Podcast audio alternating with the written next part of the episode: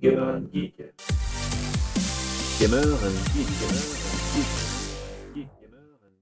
Bonjour à tous et bienvenue dans ce nouvel épisode de Gamer Geek. Alors cette fois, on va un petit peu quitter les jeux vidéo, une fois n'est pas coutume, parce qu'il y a quand même eu pas mal d'émissions sur le sujet, euh, pour bah, repasser du côté geek de la force avec euh, un sujet euh, fort intéressant et qui du coup bah, touche chacun d'entre nous, c'est faut-il encore acheter des smartphones haut de gamme? Alors, on va voir ensemble que bah, c'est peut-être un peu moins vrai qu'avant, et on va voir pourquoi, et on va voir un peu l'historique de tout ça, comment c'était avant, comment c'est maintenant. On fait le point tous ensemble, avec moi autour de cette table virtuelle, un invité de marque, puisqu'on va avoir à nos côtés euh, Pierre Dandrumont qui travaille sur Canard PC Hardware. Salut Pierre, la forme? Salut, ça va. Voilà, donc toi tu, tu, tu œuvres du côté papier de la force euh, avec de super dossiers parce que tu as quand même des connaissances en matière de hard, de maboule mentale et des connaissances en jeux vidéo aussi, hein, bien, bien ancrées, hein, notamment avec la pipine qui est ta console de cœur, c'est ça ce que tu m'avais expliqué? Oui, disons que après en jeux vidéo, je suis pas, je suis pas vraiment un expert, mais voilà, j'ai craqué pour cette console il y a quelques années et depuis j'essaie de me faire un full set. Je être à peu près la seule personne dans le monde à- avec Oui. ça, donc euh, voilà. Donc c'est pas une blague, hein, si t'en as vraiment tu plusieurs. tu m'a- tu m'apprends même qu'il y avait un 7 en fait. Mais Ouais, si t'as trois jeux, t'as le full set. Alors, Bah- euh, il y a une centaine de disques au total et je Ah, dois même. avoir à peu près euh, 60, une soixantaine de jeux maintenant. Et donc, t'as plusieurs ouais, pipines, 20, hein. 30. Euh, ouais, parce qu'en fait, il y a eu plusieurs versions de la console, Mm. euh, dont une américaine qui s'est. Il y a une japonaise qui s'est vendue à à Mm. peu près 40 000 exemplaires au total. Ah ouais, quand même. Et une, Ouais, oui, oui. et une américaine euh, noire qui s'est vendue à une dizaine de milliers officieusement. Et donc, euh, ça m'a pris un certain temps avant d'en trouver une. Ouais. Ouais, alors j'explique quand même. En fait, tu me disais la pipine, c'est une, c'est un Mac en fait en console, quoi. Donc du coup, euh, toi, t'es, Ouais. t'es très, très proche du Mac à la base, et c'est aussi un peu une des choses qui explique euh, ton intérêt pour la machine, quoi. Oui, c'est c'est vraiment un Macintosh dans un boîtier de console avec une manette euh, un peu bizarre. Ouais. Et C'est ça. euh, il n'y a pas des masses de jeux, mais il y a quelques trucs qui sont des adaptations. euh, Enfin, c'est des jeux d'époque qu'on pouvait trouver sur PlayStation ou Saturn à l'époque, en fait, certains. Et le reste, c'est des adaptations de programmes Mac. Il y a un truc Dragon Ball Z, euh, voilà. C'était Ouais. comme à l'époque où Apple encore se, enfin, S'intéresser aux jeux vidéo, tu veux dans le jeu vidéo. Ouais, c'est ça. Parce Ouais. qu'il y avait quand même un temps, euh, voilà, quand on parle de, enfin, on pense par exemple Ouais. à Bungie, des choses comme ça qui ont commencé euh, Oui, tout à fait. sur ouais. Mac. Euh, Voilà, il y avait, il y avait un peu de public quoi. Apple Et 2, ouais, c'était une plateforme ouais. de jeu quoi. Ouais, la pipine, c'est différent parce que c'est pas Apple qui la avant. vendait. ouais. Oui. C'est Bandai qui vendait ça, c'est une plateforme. Mhm. À la base, Apple espérait faire un peu comme la 3DO qui a raté de la même Oui. façon. Mhm. voilà. Ils espéraient vendre une plateforme à différents constructeurs qui allaient vendre des consoles. Mhm. Euh, Ce qui est une mauvaise idée d'un point de vue, euh, de toute façon, financier, parce que du coup, les constructeurs ne peuvent pas se rattraper sur le prix des jeux. Mhm. Donc, euh, voilà. Le seul qui a tenté l'aventure, c'est Bandai, euh, essentiellement au Japon et un petit peu aux États-Unis. Il y a une version qui est sortie en France, mais euh, pas, chez, pas en grand public en fait. C'est un appareil qui a été vendu dans les hôpitaux, euh, dans des, dans des hôtels, ce genre de choses, comme station internet, euh, pas cher. Ok. Et du coup, c'est, ça c'est complètement introuvable. Il y a quelques programmes, mais c'est tout. Ah, ce serait intéressant de faire une émission sur la machine. Oui, c'est ce que j'allais dire. On en a commencé d'ailleurs. Parce qu'on a, on a commencé, ouais. on, a, on a teasé l'émission. Si vous voulez en savoir plus, Ouais. rendez-vous dans la prochaine émission dédiée à la. Voilà. Voilà, on peut pas Ouais. vous donner encore son numéro parce qu'on l'a pas fait en fait, voilà, mais ça viendra. Ouais. Euh, et on, Pierre, on glissera la alors. bah carrément. Et, alors Pierre, donc euh, tu officies donc comme je le disais sur euh, Canard PC, hardware, mais Oui. pas seulement puisque tu as également un blog perso qui est un blog de ouf qui s'appelle le Journal du Lapin. Euh, je pense que pas mal de Oui. gens le connaissent sans savoir que toi t'es derrière, parce que bah, des fois quand on tape des requêtes sur des trucs un peu techniques, enfin on va dire peut-être les plus geeks d'entre nous, on tombe sur le Journal du Lapin. Alors le Journal du Lapin parce qu'au début c'était euh, le journal de tes aventures avec euh, bah, le, le fameux lapin euh, Ouais, informatique Nabastag. quoi, le Nabastag. Nabastag, ouais. La Bastag, Ouais. euh, voilà, j'ai Ouais. commencé ça il y a une dizaine d'années maintenant. Et du coup, euh, voilà, je continue à faire euh, un peu, euh, voilà, ce qui est par rapport à des vieilleries rétro. J'essaie de faire des choses un peu atypiques. Viennent parfois du magazine, mais que je peux pas nécessairement y publier pour plein de raisons. Et euh, je parle de Mac et, euh, et je Ouais. cherche des prototypes parce que je trouve ça rigolo. Voilà, et de Mac et de console aussi, puisque tu as des trucs sur Ouais. la Game Gear aussi, enfin il y a pas mal de, de choses quoi. C'est assez dense. Bon, et puis euh, bah, on retrouve euh, Damien, salut Damien, la forme. Salut Polo, salut à tous. Ouais, la forme, carrément. Voilà, Stéphane, Salut. à fond dans les starting blocks là du, du mobile. Bah oui, oui. Il est très mobile. En ce moment, Il est on très trop mobile. Heureusement qu'on a ces petites bébêtes parce qu'on est plus trop mobile en ce moment. On est plutôt Oui, confiné. mais- oui, c'est vrai. Et tout à fait. voilà, voilà. Et puis euh, également Julien. Salut Julien, la forme Euh, ouais, écoute, on essaie des, des chapeaux Covid. là. Yes. Et oui, bon là maintenant, avec le confinement, ça devrait être euh, plus facile. Euh. T'es pas sur Paris, toi non, mais je suis pas prêt d'y être, je t'avoue.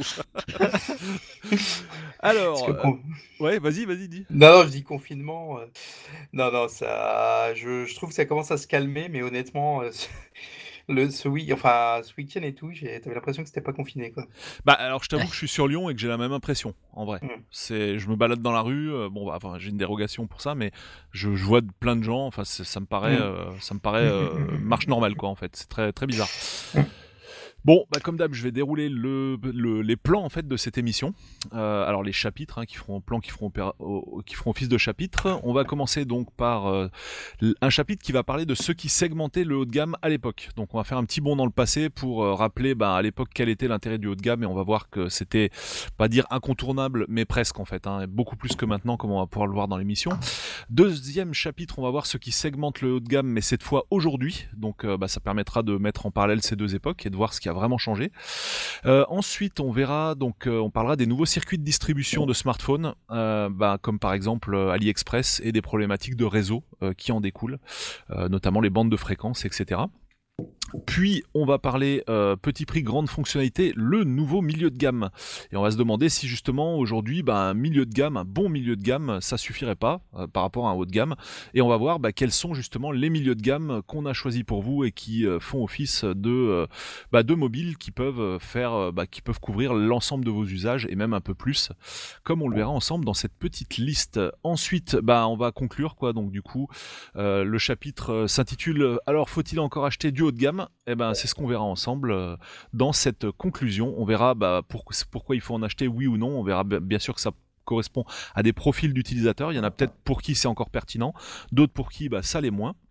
Et c'est ce qu'on verra lors de ce chapitre. Donc, euh, bah, les gars, je vous propose de commencer par euh, ceux qui segmentaient le haut de gamme à l'époque. Alors, déjà, quand on dit à l'époque, on remonte à Oui. quoi à peu près? Euh, Peut-être Oh. euh, 5 ans, 8 ans, euh, Stéphane? Ouais, euh, je pense. euh, alors, on peut remonter jusqu'aux origines de, de- au moins de l'iPhone, mais ça, je pense que c'est. Oui. euh, il y avait tellement peu de smartphones à l'époque, je pense que. Moi, je, mettrais à peu près la barre.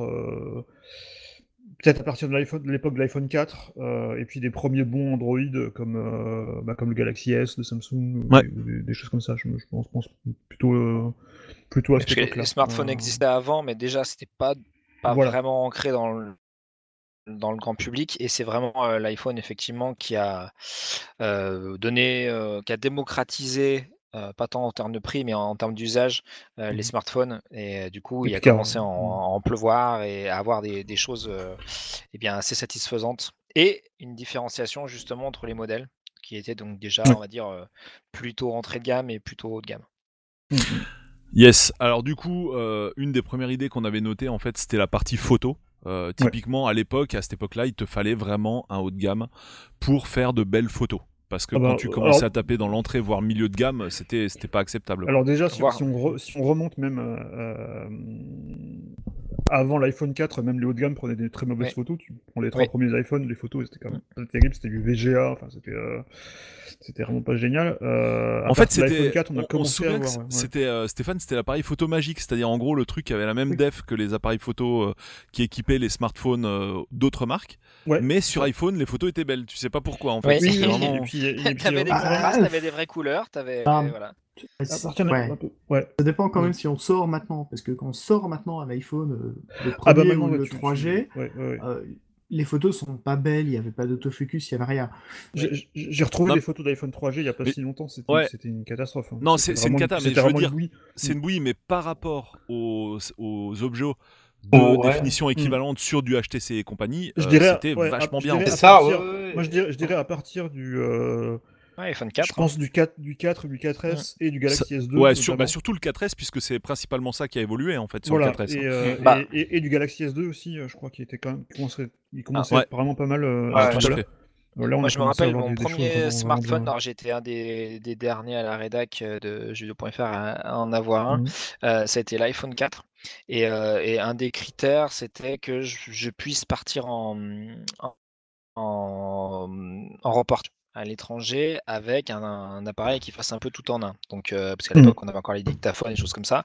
Euh, donc, qui puisse enregistrer euh, la voix de manière propre, euh, pouvoir faire des photos honnêtes et des vidéos honnêtes. Et, et l'iPhone 4 déjà remplissait ce truc-là. Et j'avais jamais vu ça jusqu'à présent. C'était toujours des, vraiment des, des, des choses qui étaient très peu qualitatives et sans dire que ça soit bien voilà, la, la panacée, mais vraiment avec l'iPhone 4, on avait comme l'impression enfin d'avoir un truc qui Mm. était vraiment multitâche, enfin qui, qui était, comment dirais-je, cohérent et, et utile dans plein de situations. Bah, tu pouvais au moins utiliser pour euh, des photos, bah, c'est pas, pas, euh, étonnant, c'est à la même époque que- quand, quand commençait à arriver Instagram et, et- Oui. et des choses comme ça. Mhm. Et, euh, et c'est ouais, c'est à l'époque où tu commençais à pouvoir montrer, à montrer tes photos. Et puis même, comme tu dis, Mhm. dans un contexte pro, moi pareil, quand, quand j'ai eu l'iPhone 4, il m'a- ça m'est arrivé.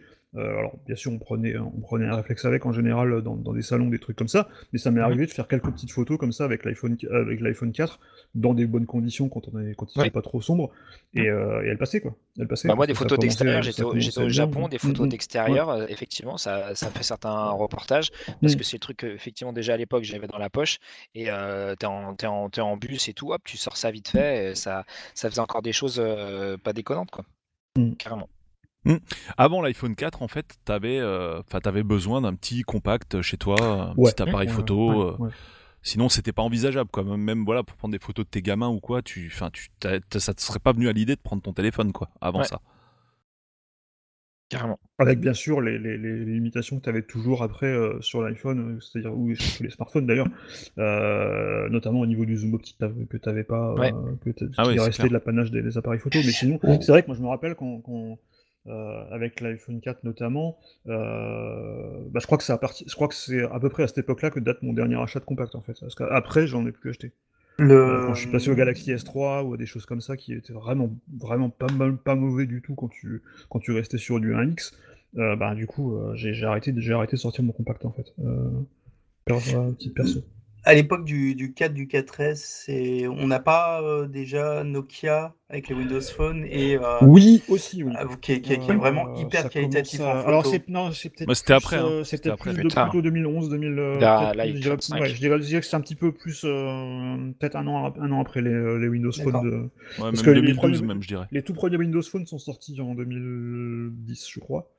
Euh, en tout cas, l'OS a été présenté où? En 2011 peut-être même? Je, je sais plus. Mais en tout cas, oui, non, les, les Nokia, c'était plutôt, pour moi, c'était plutôt 2011-2012. Bah, le 920, c'était D'accord. 2012. hein, façon. Euh, Et là, c'est vrai que ça a commencé aussi à prendre un sacré, un sacré bon, et notamment avec Ouais. le, le fameux, Mhm. euh, il y avait le fameux, avait le fameux 10-20 Fam- euh, Oui. euh, qui avait un, qui avait un, un truc, c'était quoi? C'était 40 mégapixels, je crois. Le, il y avait un truc, euh, enfin, il y avait Avec un sur capteur, l'échantillonnage, ouais. avec Ouais. du suréchantillonnage. Et alors par contre tu mettais 5 secondes à prendre ta photo, mais sinon Oui. c'était, euh, mais, euh, mais non, c'est vrai qu'à l'époque on a commencé à avoir des choses et puis on avait, on- il y avait Sony aussi qui sortait, euh, qui commençait à sortir sur les Xperia, ils avaient Oui, des alors- capteurs. euh, Alors, moi qui ai fait beaucoup Sony à l'époque, le capteur était très bon, mais Ah, la le- partie le- logicielle était tellement dégueulasse. Ouais. Le traitement était horrible photos étaient sur les floues. Ouais, le, le traitement Ouais. sur les Sony était, était Attends, vraiment pendant longtemps, hein, les seuls smartphones qui se défendaient vraiment en termes d'usage euh, et de qualité, euh, bah, ça a été bon, Apple et Ouais. Samsung.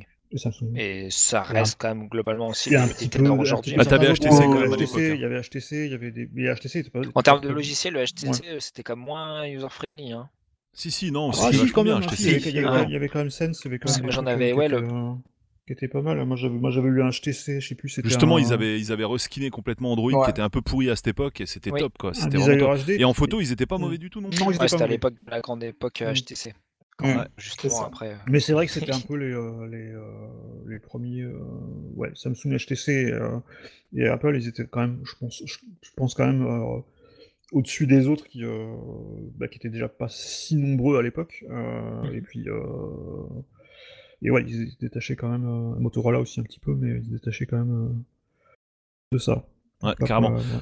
Toi, Pierre, en fait, à l'époque, euh, qu'est-ce qui faisait pour toi le, enfin, qu'est-ce, quelles étaient les raisons en fait d'aller sur le haut de gamme, euh, selon toi, à part la, à part la photo, enfin, si tu vois d'autres trucs que la. Bah, la- euh, c'est surtout qu'à l'époque, il n'y avait pas tellement de gamme dans les smartphones. Oui, C'est vrai. Jusque 2010, si on voulait un smartphone, ouais. on n'avait pas tellement le choix parce que c'est Bah, c'était- c'est le- avec le- un le- vrai OS. Ouais, L'entrée de iOS gamme, c'était Android. c'était- c'était les Samsung Ouais. encore.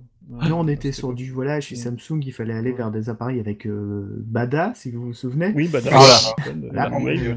Ouais, où il y avait voilà, c'était c'était Windows mobile à l'époque, voilà, c'était des, systèmes un peu différents, ou alors euh, des les téléphones existaient encore. euh, Oui, voilà, vers téléphones 2010, encore on avait encore des appareils avec un système de téléphone classique, même du Symbian, euh, qui enfin, ça s'appelait un smartphone, mais c'est quand même assez loin. carrément, Forcément, ouais. à cette époque-là, ouais, on n'avait pas Mais c'est tellement vrai de choix.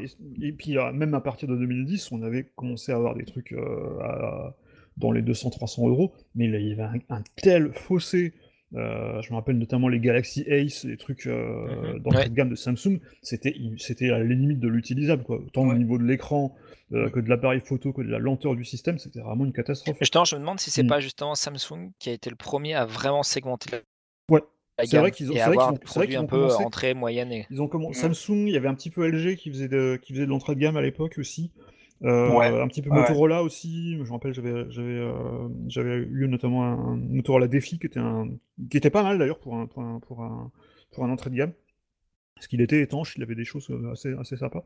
Mais c'est vrai qu'il y avait quand même, Bah, grosso modo, le haut de gamme c'était les smartphones et l'entrée de gamme c'était les, Oui. c'était encore les téléphones euh, classiques quoi. Euh, Oui, c'est vrai. Ouais, la, la- la scission se faisait quasiment en fait haut de gamme, euh, Mm. moyenne gamme par marque. C'est-à-dire qu'en gros, tu avais des, des marques qui faisaient entre guillemets vraiment du haut de Mm. gamme, euh, Ouais, effectivement, ouais. HTC, Samsung, Apple. Et après, si tu partais sur, euh, sur d'autres marques, bah, tu savais que voilà, tu n'étais pas au même niveau. Oui, bah après, oui. Euh, je recherche des, enfin, des trucs qui sont morts. Après, hein, mais- Voilà, bah après, Je- après, on a commencé j'ai à... pas entendu parler de BlackBerry, mais... Oui, BlackBerry, oui, ça, oui, c'est vrai BlackBerry, que ça c'est du haut de existait. gamme. hein. Ah oui, mais non, mais c'était dans, dans Ah oui, son mais genre, c'était pour les du haut de pros, à gamme, la mais base. c'était Ouais. plus, euh, mais par contre, effectivement, à partir de 2011, de 2012, on a commencé à avoir apparaître des Wico, des choses comme ça. Mais Oui, là encore, c'était, il y avait un, un tel fossé entre Ah, euh, par un rapport, par rapport au haut de gamme qui était, euh, qui était, qui était énorme encore à l'époque.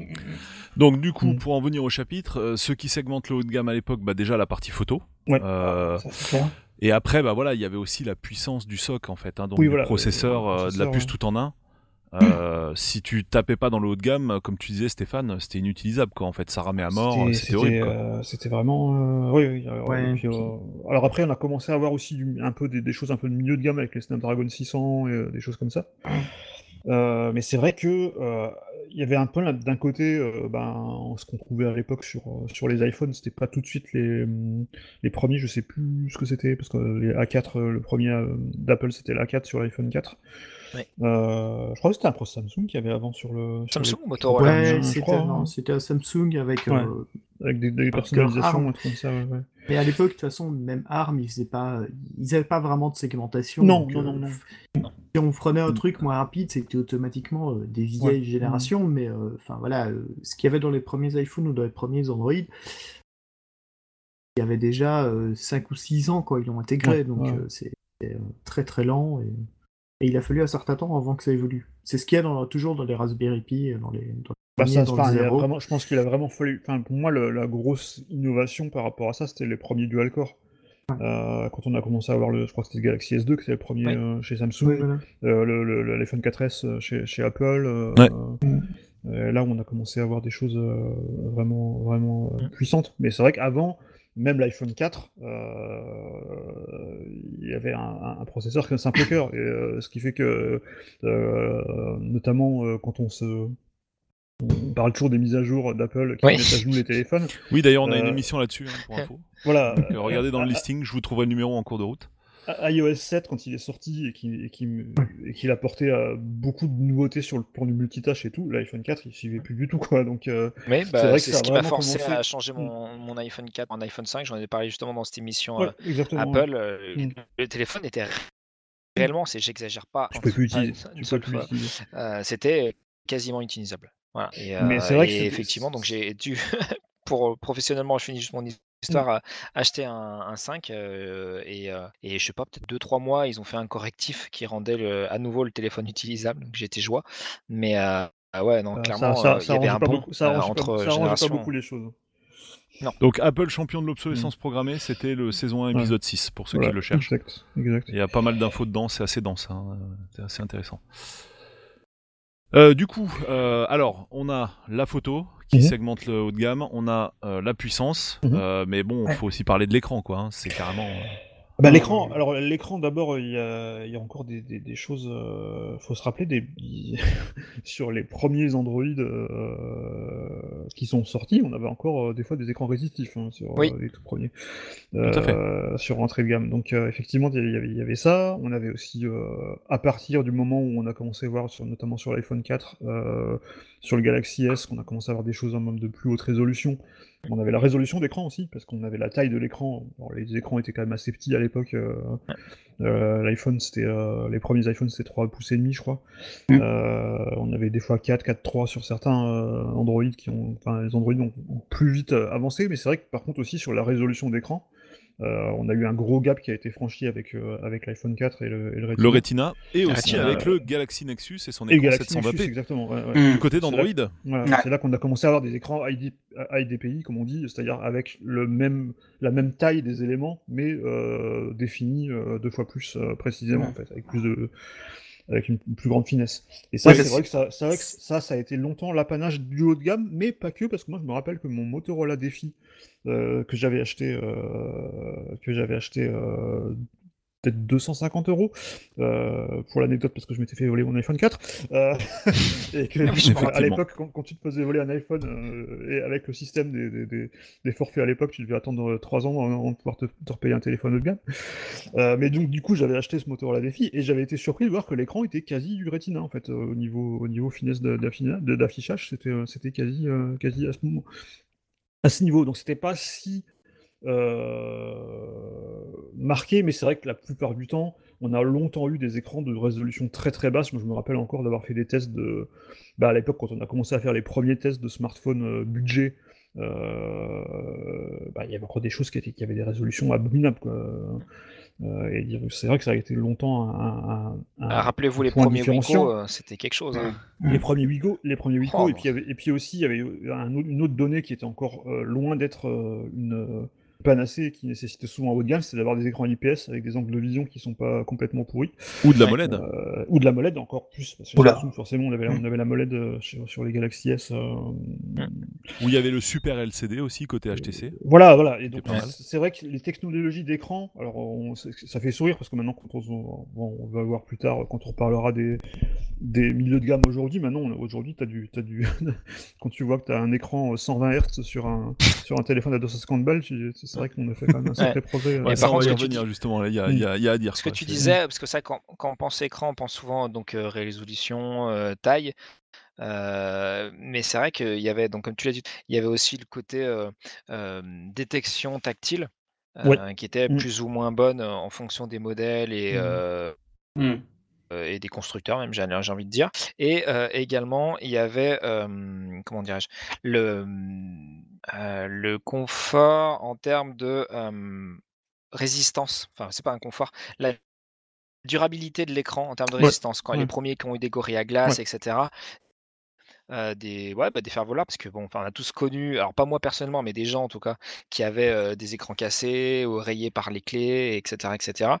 Et, euh, et, et vraiment le fait d'avoir un écran qui soit assez résistant, euh, c'était quand même une, une plus-value euh, bah, des, des hauts de gamme Mhm. en tout cas, ou de, certaines marques. Alors, tout à fait, il y avait autre chose aussi auquel tu m'as fait penser. Euh, il y avait la boussole numérique dans les Oui. hauts de gamme qu'on n'avait pas forcément sur l'entrée de gamme et du coup, bah, il y a des logiciels qui marchaient pas, Euh, notamment sur Google Maps. euh, quand euh, il y Mhm. avait une fonction qui permettait de, quand on tournait le téléphone autour de soi, on avait le Google Maps qui se, ou, ou Google Street View pardon, qui s'actualisait en Mhm. temps réel. Et il y avait aussi le GPS. J'ai noté GPS de qualité parce que Oui. sur le, Mhm. enfin, sur l'entrée de gamme, il y avait des GPS des fois qui mettaient vraiment un certain temps à faire le fixe. C'était un peu, un peu pourri. Et même d'ailleurs, sur la, la boussole, même sur l'iPhone, elle arrivait qu'avec le 3GS. hein, donc, Tout à fait. Oui. Mais euh, Mm. même plus récemment, d'ailleurs, il y, a le- il y a le gyroscope, euh, simplement, euh, il y a, des, Tout à il y a fait. de l'entrée de gamme qu'il n'avait pas. Les gens qui ont Oui. joué à Pokémon Go, ils ont le problème. Voilà. Oui, Tout à fait, tout à fait. Ouais, exactement. je confirme.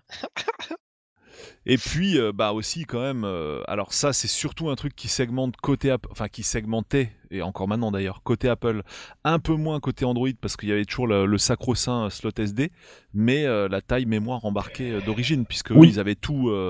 Ah, eux, le téléphone n'était pas évolutif, quoi. Donc, euh, vrai, du puis, coup, euh, ils te des- vendaient quand même le truc en 16 Go pendant des années, quoi, en fait. hein, Ah ça, oui, oui. ça leur Ah, faisait pas j'ai peur, quoi. même encore des. Même en 8 gigas. euh, En 8 Go aussi. Oui.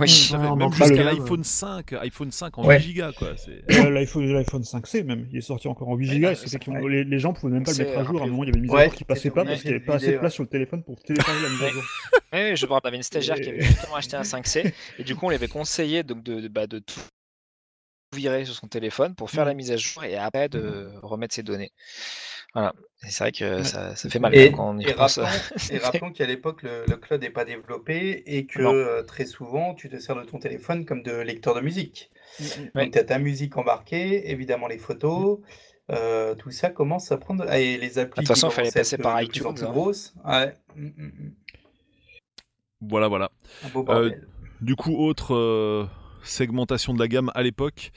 Euh, moi, j'avais noté aussi les méthodes facilitées de déverrouillage. Ben, L'empreinte Mm. digitale, quand c'est arrivé, c'était un peu une révolution. Et ça, clairement, tu n'en avais que sur le haut de gamme. Ouais. oui, ouais. Alors ça, là, pour le coup, c'est plus l'époque. Enfin, chez c'était le 4S, quoi, qu'il avait euh, Le premier, non, le le premier 5S. iPhone à avoir vu, c'était le, le 4 Non, c'était le 5, le 5S à avoir vu. Non, le 5S, c'était le plus 5S. tard, hein. Ouais, le 5S. Ouais, D'accord, en- beaucoup plus tard. C'était en 2013. Après, t'en avais Ouais. déjà que deux ou trois, je crois qu'il y avait peut-être euh, genre des Motorola ou des choses comme ça qu'on avait avant, mais c'est genre les, les- les anciens lecteurs d'empreintes où, euh, où tu devais passer le doigt, euh, t'en avais pas mal encore euh, Ouais. à l'époque. Mais Et les Apple avait été très en retard d'ailleurs par rapport à Android sur le sujet. Mais hein. le lecteur, le premier lecteur euh, d'empreinte digitale où tu poses ton doigt sur le, le téléphone et ça le déverrouille, je crois que c'était, je, pense- je pense que c'était le, c'était le 5S. Il y avait peut-être un, en- côté Android, il y avait peut-être d'autres choses. Euh, euh, parce que c'est, bah, c'est quand, quand c'était le, le fournisseur, c'était Synaptics, je crois qu'il y avait, euh. Oui.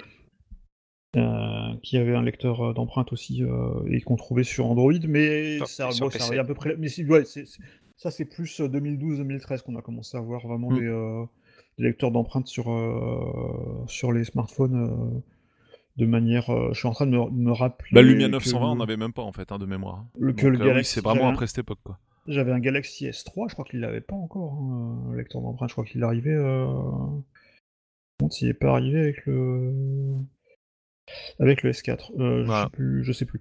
Mais en tout cas, effectivement, c'est vrai qu'il y avait, il y avait cette, il y avait cette segmentation là et qui a duré, euh, bah, qui a duré encore longtemps parce qu'après, on n'a pas eu, euh, il y a quand même pas eu beaucoup de smartphones d'entrée de gamme qui avaient lecteur d'empreinte euh, ou qui étaient très lents ou pas fiables. Mais, euh, mais euh, c'est vrai que je me rappelle, il y avait encore pas mal de, de genre, euh, même des téléphones qui étaient assez, euh, assez réputés, notamment, je sais pas, un- des trucs comme le Nexus 4. Il me semble pas qu'il avait encore de lecteur d'empreinte digitale, hein, euh, si Non. je dis pas de bêtises. hein, je crois que c'est arrivé plus Non, je crois pas. Chez, chez Android, donc euh, Mm. chez, chez Google.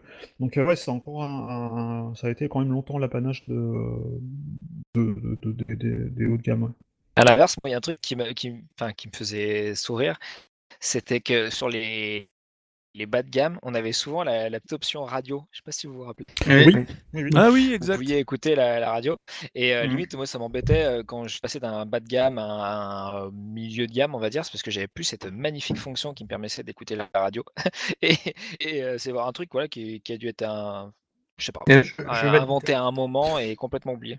Eh ben, pas, tout, pas tant que ça, parce que Pas que complètement, sur il y le- en a encore qui. Sur le Poco X3, ben, il y, a- il y y a une radio FM. Et ben voilà. Il revient. Elle est encore là. Bah, Ouais. sur les, sur les smartphones modernes, casque. Tu dis Pierre Sur les modèles modernes, c'est un peu compliqué parce que du coup, en général, Oui. il n'y a, plus de casque, donc il n'y a plus Ouais, d'antenne. C'est ça.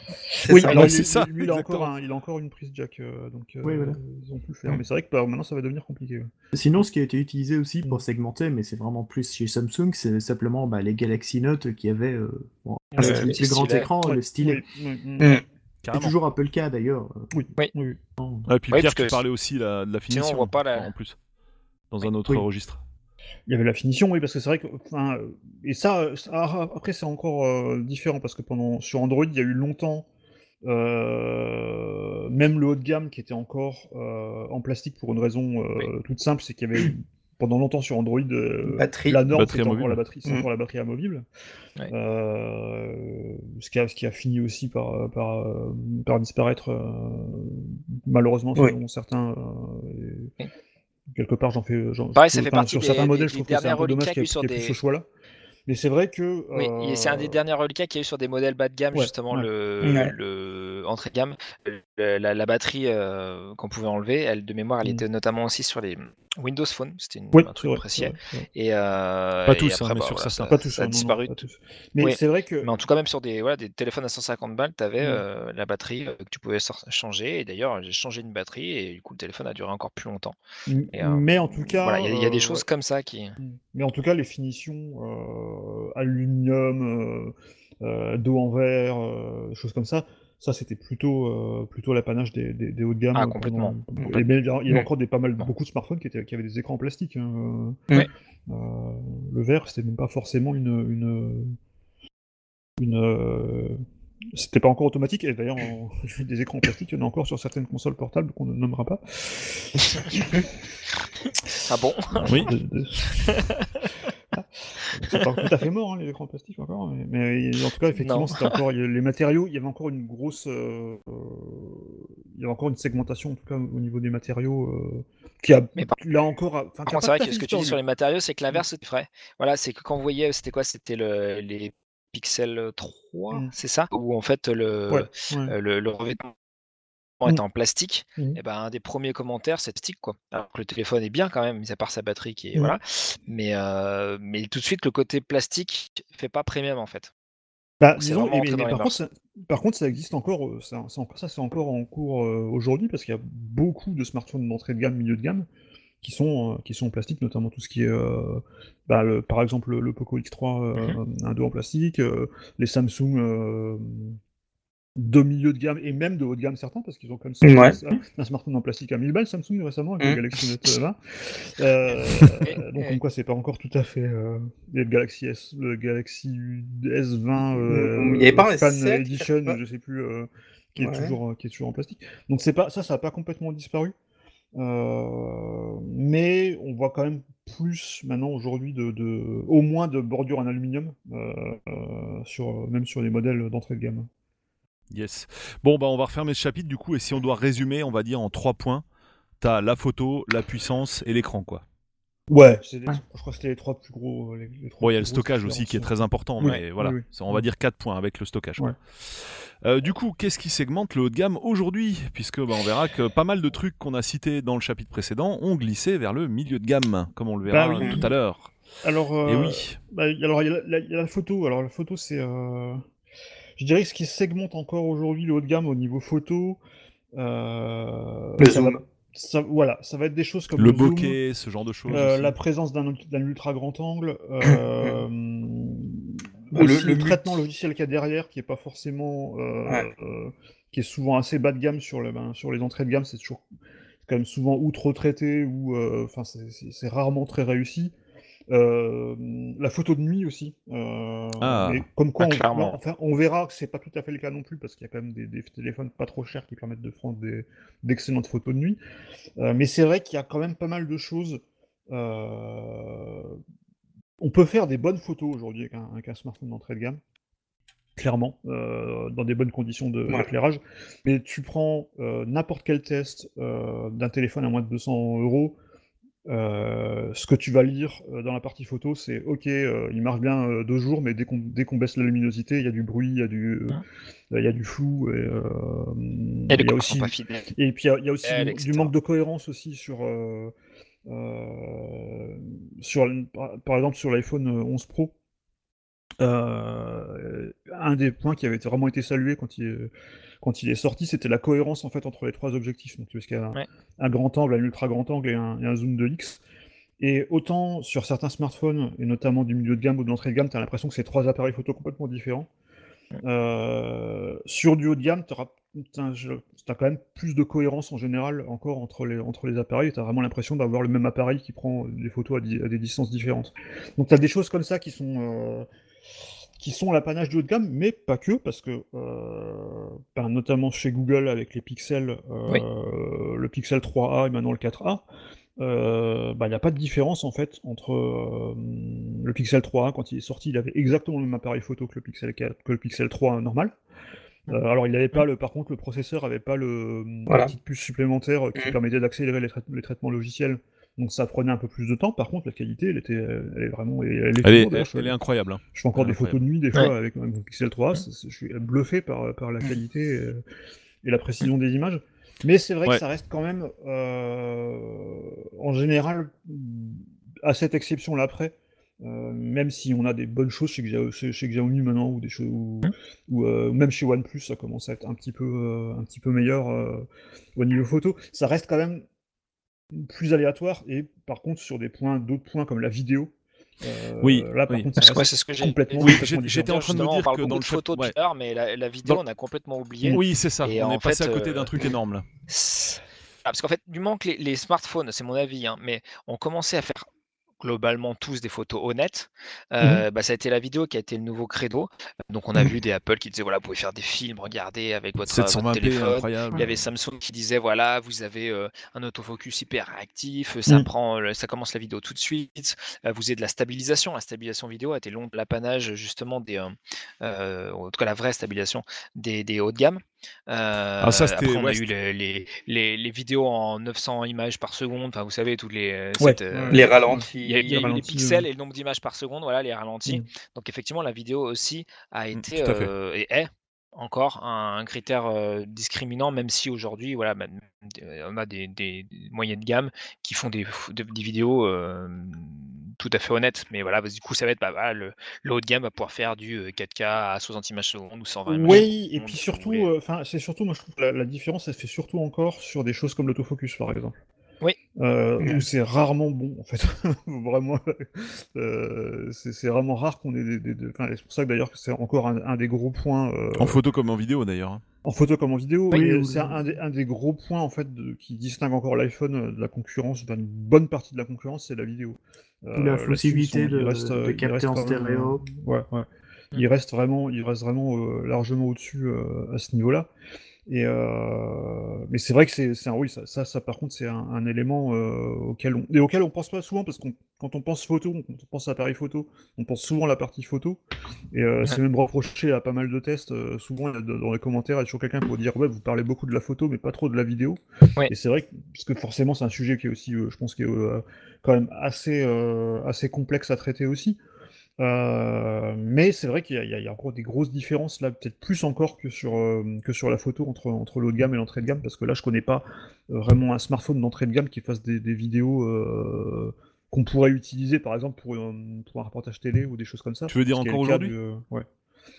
Plus Par ou rapport au moins, mi- ouais, quand même. Par rapport au milieu de gamme? Ouais, ouais, quand même. Ah, quand même.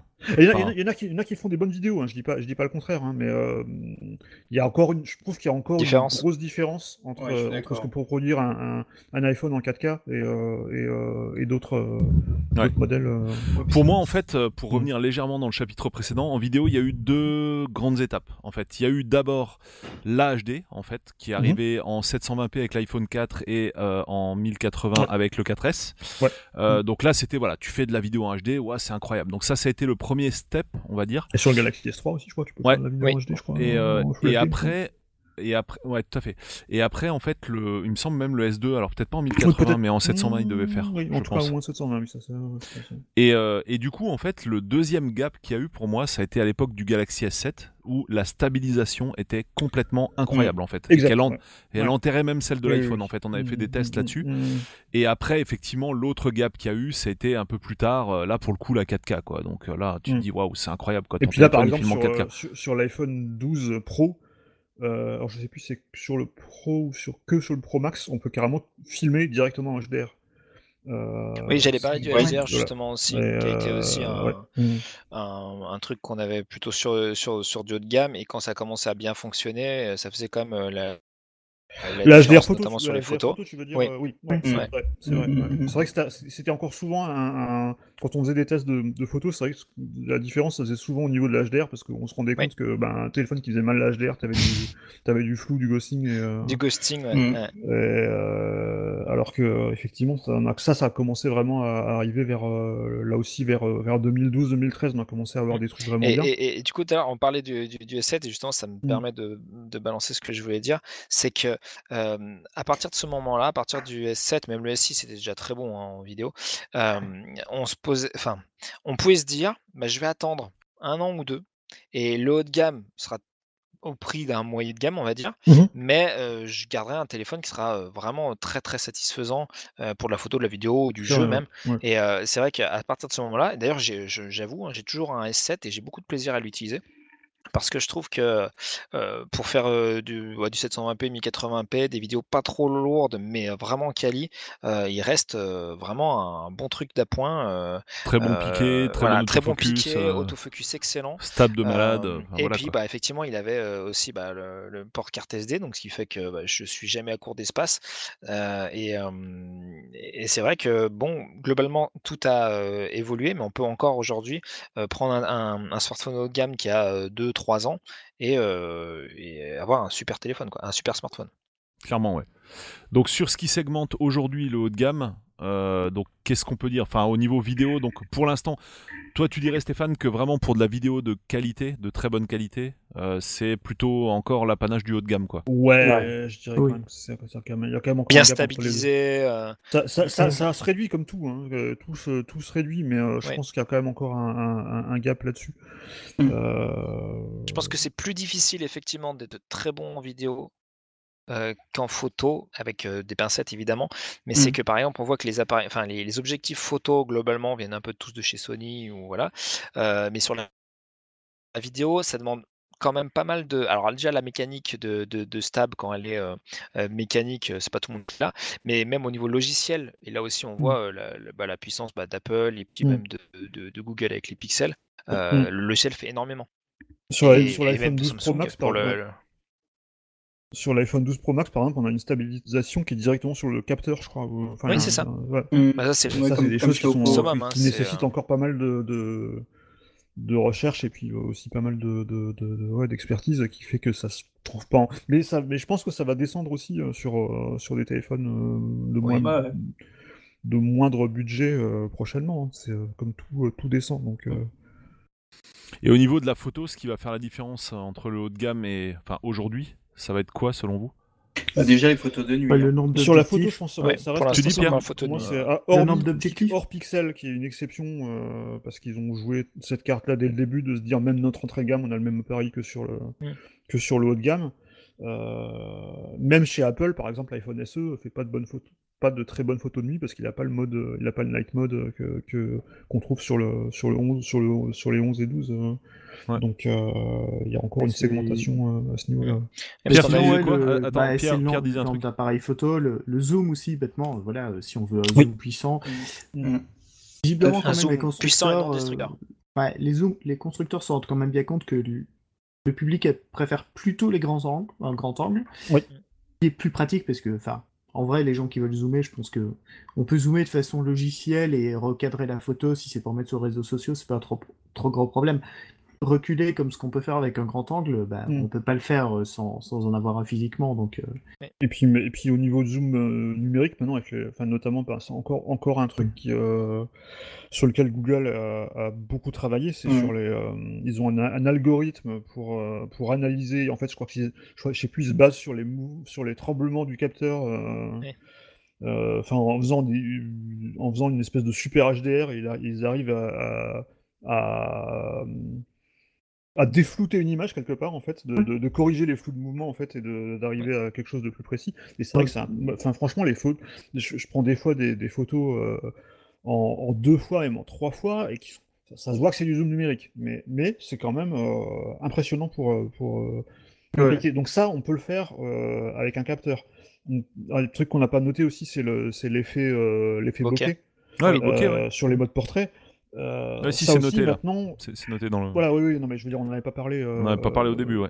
Au début, c'est vrai que c'est aussi, bah, c'était une fonctionnalité qui a été euh, brièvement réservée au haut de gamme parce que euh, parce qu'il fallait un deuxième capteur, fallait qu'il soit de bonne qualité. Enfin, il y a- eu des expérimentations euh, d'ailleurs avant euh, l'iPhone 7 euh, Plus, qui a été le premier à l'introduire chez Apple.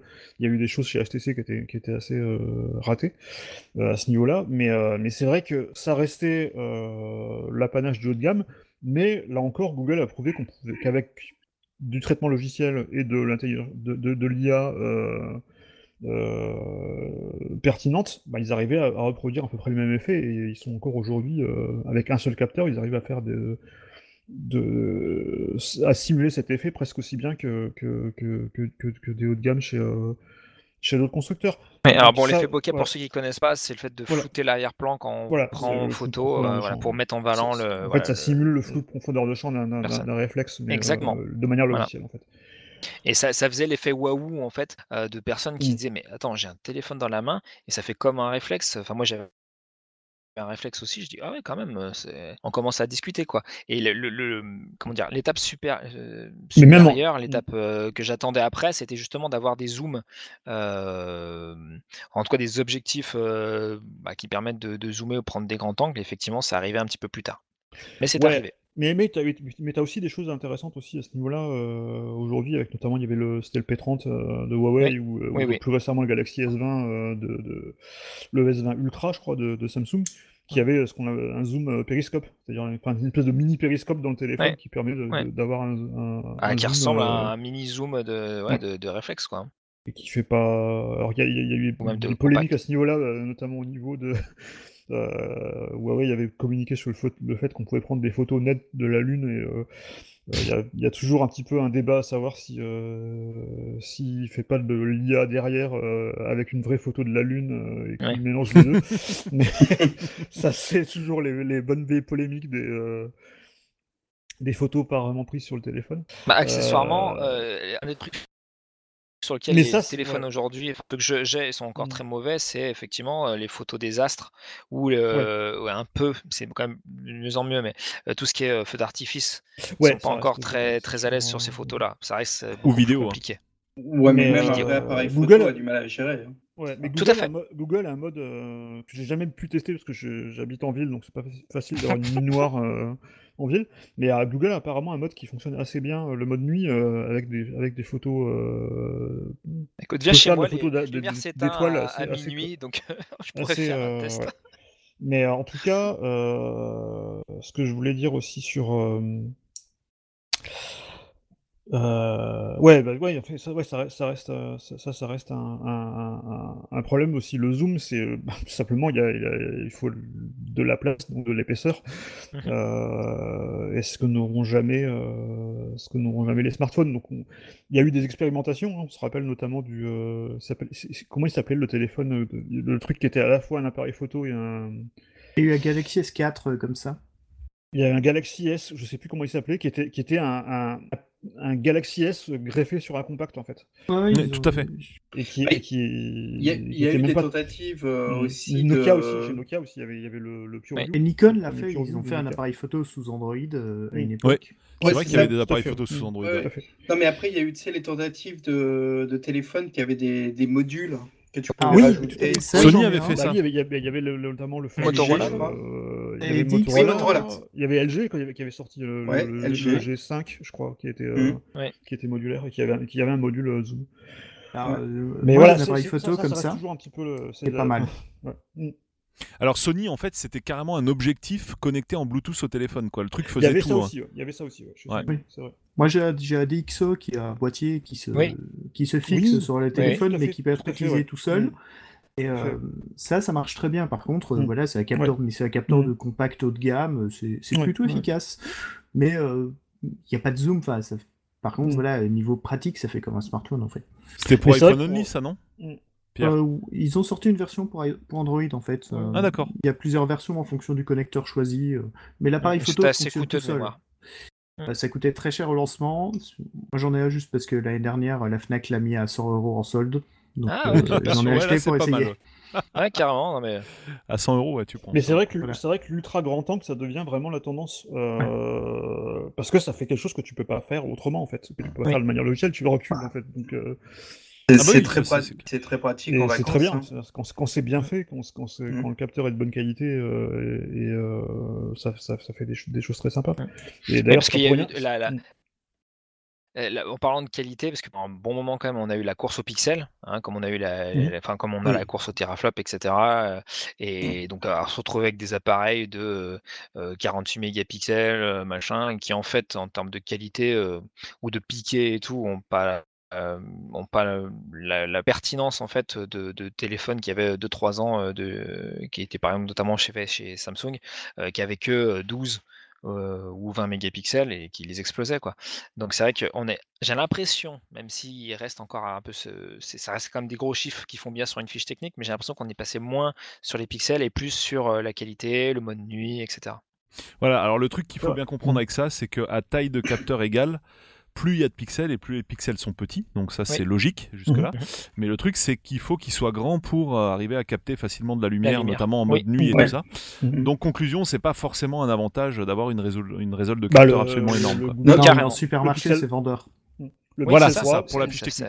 Mmh, c'est le exactement ça. C'est le fameux le- 1000 gigas Mm. sur les ordi Ouais, euh, d'avoir un enfin, d'avoir un 40, 40 milliards de, de, de teraflops dans une console, ça te fera jamais des bons jeux. C'est juste que bah voilà, ça, ça montre que tu as la plus grosse, mais sinon, euh, euh, voilà, c'est pas une fin en soi. Tout à fait. Les, les pixels ont toujours des, dans un 12, hein, je crois. hein. Je sais que le 3, le 3 avait un 12 mégapixels, mais je crois que c'est toujours le cas sur le, sur le 4A, il me semble. hein. Ouais. Pas, me semble ça aussi. bouge pas beaucoup. hein. Après, effectivement, c'est pas, enfin, c'est un argument oui et non. Parce que euh, en dessous d'une certaine valeur, je me rappelle notamment de, de- de HTC qui avait essayé de nous vendre euh, avec le HTC One euh, le fait qu'un capteur 4 mégapixels ça suffisait à prendre des belles photos. En en fait, c'était pas le cas. Quoi. Euh, Non. effectivement, alors effectivement, ils avaient misé sur le fait que les photosites étaient de grande taille, ce qui fait que ça prenait, Oui. ça permettait de capter plus de lumière, lumière. etc. Et c'est et c'est vrai que sur ce point-là, les photos étaient, étaient super belles, mais elles, elles étaient minuscules, donc tu pouvais rien, tu pouvais pas en faire grand-chose en fait. Euh, donc il- ça, ça, ça, c'est- ça, ça a son importance, mais pas celle qu'on croit en fait. Euh, Oui, la, fait. la taille du capteur, ça a quand même vraiment son importance. Et les haut de gamme, justement, ont un, un capteur généralement de, de plus, de plus grande taille. hein. Oui. Voilà. Euh, du coup, euh, donc on a vu voilà toutes les différences en photo, en vidéo, bah pff, oui, euh, c'est, on a vu que c'était quand même meilleur. Ouais. Euh, après, si on s'éloigne un peu de la partie photo, il y a au niveau du déverrouillage, bah, notamment chez Apple, t'as Face ID. Mm. Euh, pff, ouais, bon là, est-ce que ça segmente? Euh, Je crois pas en fait. Je sais pas que- si ça- c'est après, c'est plus euh, un choix technique. hein. C'est plus Ouais. un choix technique parce qu'ils sont à peu près, ils sont, ils sont quand même à peu près les seuls à l'avoir suivi et ils s'en mordent un, peu- un petit peu les doigts aujourd'hui avec le Covid parce qu'on on peut plus déverrouiller leur Ouais. téléphone sans euh, taper le code. ouais. Quand on prend très. Euh, alors que, bah voilà, avec un, cap- un capteur d'empreinte, t'es pas embêté. Bon, on va, dire que dans l'autre sens, quand il, moins, quand, quand- quand il fait moins Ouais. 10, euh, t'es Qu'est-ce que tu- dis, Ouais, Pardon. Disais, bah, Google, ils en avaient mis un dans le. C'est dans le Pixel 4 où il y avait un capteur euh, comme ça Ouais, ouais, qui marchait bien, un des rares sous Android Ouais. et qui était vraiment Oui, efficace et le ils l'ont abandonné parce que ça coûte cher. Ça coûte cher. Ouais. Et puis, c'est, Et puis par euh, rapport au capteur d'empreinte, est-ce que ça a vraiment de l'intérêt en fait, quoi, en vrai? Ça, ça Si, un peu avoir si, son si. intérêt dans certains, dans certains cas. Notamment, euh, il y en a deux, typiquement, bah, bah, par exemple, quand il fait froid, t'es pas obligé de, gants? déverrouiller Ouais. ton téléphone, euh, Ouais. d'enlever tes gants pour déverrouiller ton téléphone, donc c'est quand même pas Mm. mal. Et puis aussi quand t'as les doigts mouillés, par exemple, quand tu sors de la piscine ou des Ouais. choses comme ça. euh, Ou aussi euh, pour ton- certains ton- corps de métier, parce qu'on n'y pense pas forcément. euh, Je suis tombé sur un, un article récemment euh, qui disait voilà pourquoi des fois votre capteur d'empreinte va pas bien marcher. Euh, c'est pas parce qu'il est sale, parce qu'il est défectueux ou parce que voilà votre téléphone est vieux. C'est souvent des personnes qui travaillent avec leurs mains, Mm. euh, Oui. dans- notamment dans le bâtiment ou dans la maçonnerie, enfin euh, des ébénistes, etc. Euh, ça- les, les empreintes s'usent en fait, les empreintes digitales, Oui. et ça Mm. met du temps un peu à se reconstruire, etc. Et donc le, téléphone qui a, euh, enfin le, détecteur qui avait un certain parcours à identifier, on va pas forcément le retrouver. Voilà. Et donc effectivement, des, des gens qui sont euh, euh, notamment dans les travaux, eh ben c'est un- une plus-value notable d'avoir, euh, de pouvoir déverrouiller leur téléphone Je- avec euh, le visage. J'ai- lu un article très drôle là-dessus récemment, je sais plus sur quel site, qui, qui donnait un conseil, c'est de déverrouiller son téléphone avec son majeur, ce qui fait que tu fais un, un fuck Oui, avec ton téléphone à chaque fois que on le- a vu le même article, Stéphane. On a vu le même article. Exactement. Parce que forcément, ton majeur est moins. euh, le- L'empreinte de ton, de ton majeur en général est plus intacte que celle de ton index et de Ouais. ton pouce. Voilà, ils disent aussi ouais, de- de- de- d'enregistrer plus, plusieurs fois le même doigt, Mm. etc. Mm.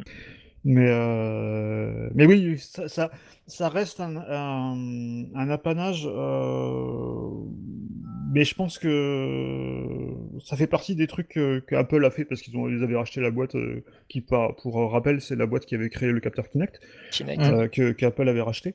Et ils ont intégré cette, cette technologie euh, et qui marche très très bien. hein. Mais pour Mm. moi, euh, j'en suis revenu perso parce que enfin, c'est bien dans certains cas, mais dans d'autres, par exemple pour euh, notamment pour Apple Pay, euh, donc pour le paiement sans contact euh, en NFC, bah, c'était plus direct de faire en, en- en- mettant ton empreinte que- qu'en regardant ton téléphone et en, et en appuyant deux fois sur un bouton pour, pour valider le, pour valider le paiement. Donc il y a du, il y a du, il y a du bon et du moins bon là-dedans en fait. euh. Et t'as le notch. Mais par contre, par contre, t'as- tu as, euh, pardon, je, je finis juste là-dessus. Tu as une autre distinction qui se fait sur Android. euh, c'est entre les lecteurs d'empreintes au dos du téléphone ou sur le côté Oui. Et Ou dans l'écran. qui sont intégrés dans l'écran. Euh, là, effectivement, Hmm. par contre, tu as peut-être une. Mais quoique, là maintenant, déjà avoir du milieu de gamme euh, qui. Ah oui, bah moi, Bah non. donc, euh, Ouais, le Mi 9T, J'ai un quoi, par téléphone exemple. milieu de gamme et qui a un capteur. Voilà. Mhm. Après, c'est pas du tout le même genre de capteur. hein. Enfin, on sait que ça, par exemple, Samsung euh, a des capteurs assez ouais. performants euh, sous l'écran. Euh, voilà, moi sur le Mi 9T, Je le trouve très bien, celui du Mi de 9T, en capteur photo en fait, hein, mais qui marche, euh, voilà. Ah, moi, je, trouve qui qu'il marche très bien. Pas de Oui. Souci. Bah, Euh, faut pas avoir les doigts mouillés ou que le téléphone soit un petit peu sale. Ouais, après, c'est pas sûr que sur le Samsung ça marche mieux. hein. Je suis pas sûr avec le doigt mouillé. euh. Mais je pense je pense Bah, si, va finir. les derniers, euh, c'est euh, par ronde, un truc comme ça, donc euh, du coup, même si Ouais, ton je doigt est que mouillé, ça passe. Je crois que c'est par ultrason, quoi. Il est l'écran ultrason, et- tout à fait. Mais Ah je ouais, serais pas étonné, je- mm. mais je serais pas étonné qu'Apple revienne au, Touch ID parce qu'ils commencent déjà à y Ah bah, revenir notamment sûr. sur le- sur Ah, Air, sur le dernier iPad Ouais, Air. ouais. Ils ont Ouais. intégré, ils ont réintégré un, capteur d'empreinte sur le bouton euh, de verrouillage en fait. Ouais. Euh, donc, euh, je pense que, je pense que, à mon avis, ils ont voulu le faire sur la. Je, je serais pas étonné qu'ils aient voulu le faire sur l'iPhone 12 et que c'était déjà trop tard euh, par rapport par rapport au Covid. Mais c'est vrai que là, par exemple, ils prennent ils prennent une claque par rapport à ça parce que ils se retrouvent à vendre des téléphones qu'on qu'on peut pas utiliser avec un masque, quoi. Ce qui est un peu. Ouais. un peu un Et c'est ça aussi qui est paradoxal, c'est à la fois effectivement le côté masque euh, est gênant pour se faire reconnaître, euh, et à la fois le fait de toucher le moins possible son écran ou son téléphone, Mm, mm. bah, ça serait logique Oui, dans le, le contexte sanitaire actuel.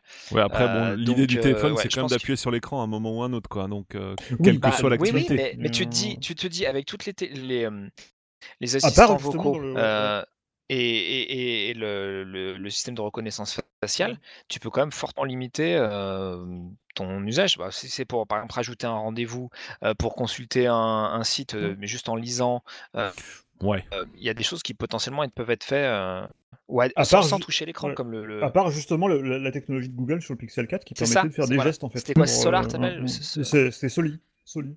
Soli, voilà. Mm. Et ben voilà, c'est ce que- c'est justement à ça que je pensais, de, de- de Mm. faire des gestes, mais sans toucher l'écran en fait. Un peu comme Leapmotion aussi, il me semble. Hmm. Et ce, Ouais. ce qui marchait pas si mal apparemment. Enfin un peu Ah, selon, euh, bien.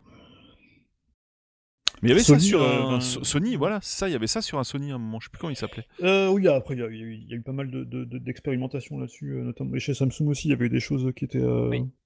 Bref, voilà, c'est pas. euh, ID, ratées. je- Je me rappelle notamment du sais plus, c'était Galaxy S3 ou le S4 qui était de. soi-disant de faire défiler une page en la regardant. Oui, il y a eu de la ça de ça marchait très, euh, très sur mal. modèle. euh. C'était- Mais c'était tu avais aussi, euh, c'était quoi le Galaxy Tab, euh, Tab 2, un truc comme ça, où tu pouvais, euh, d'ailleurs tu peux toujours, hein, je pense, euh, euh, interagir avec l'écran, avec ton stylet sans toucher l'écran. Oui, mais ça, ça, ça, c'est Voilà. toujours, ça, c'est toujours Ouais, le cas ça. sur les, Ça, Galaxy Note, ça c'est toujours le Mm. cas. Tu peux, tu peux Ouais. faire des gestes ou des choses, des, des survols euh, Hmm. pour afficher des vignettes ou des choses comme ça. Tu peux, ça, tu peux toujours le faire. hein, ouais. Bon, les coup, ouais, avec le Ce S10. qui segmente le haut de gamme, alors côté Samsung, bah, on avait noté l'écran pliable, parce que bah voilà, ça t'en a pas sur l'entrée de gamme.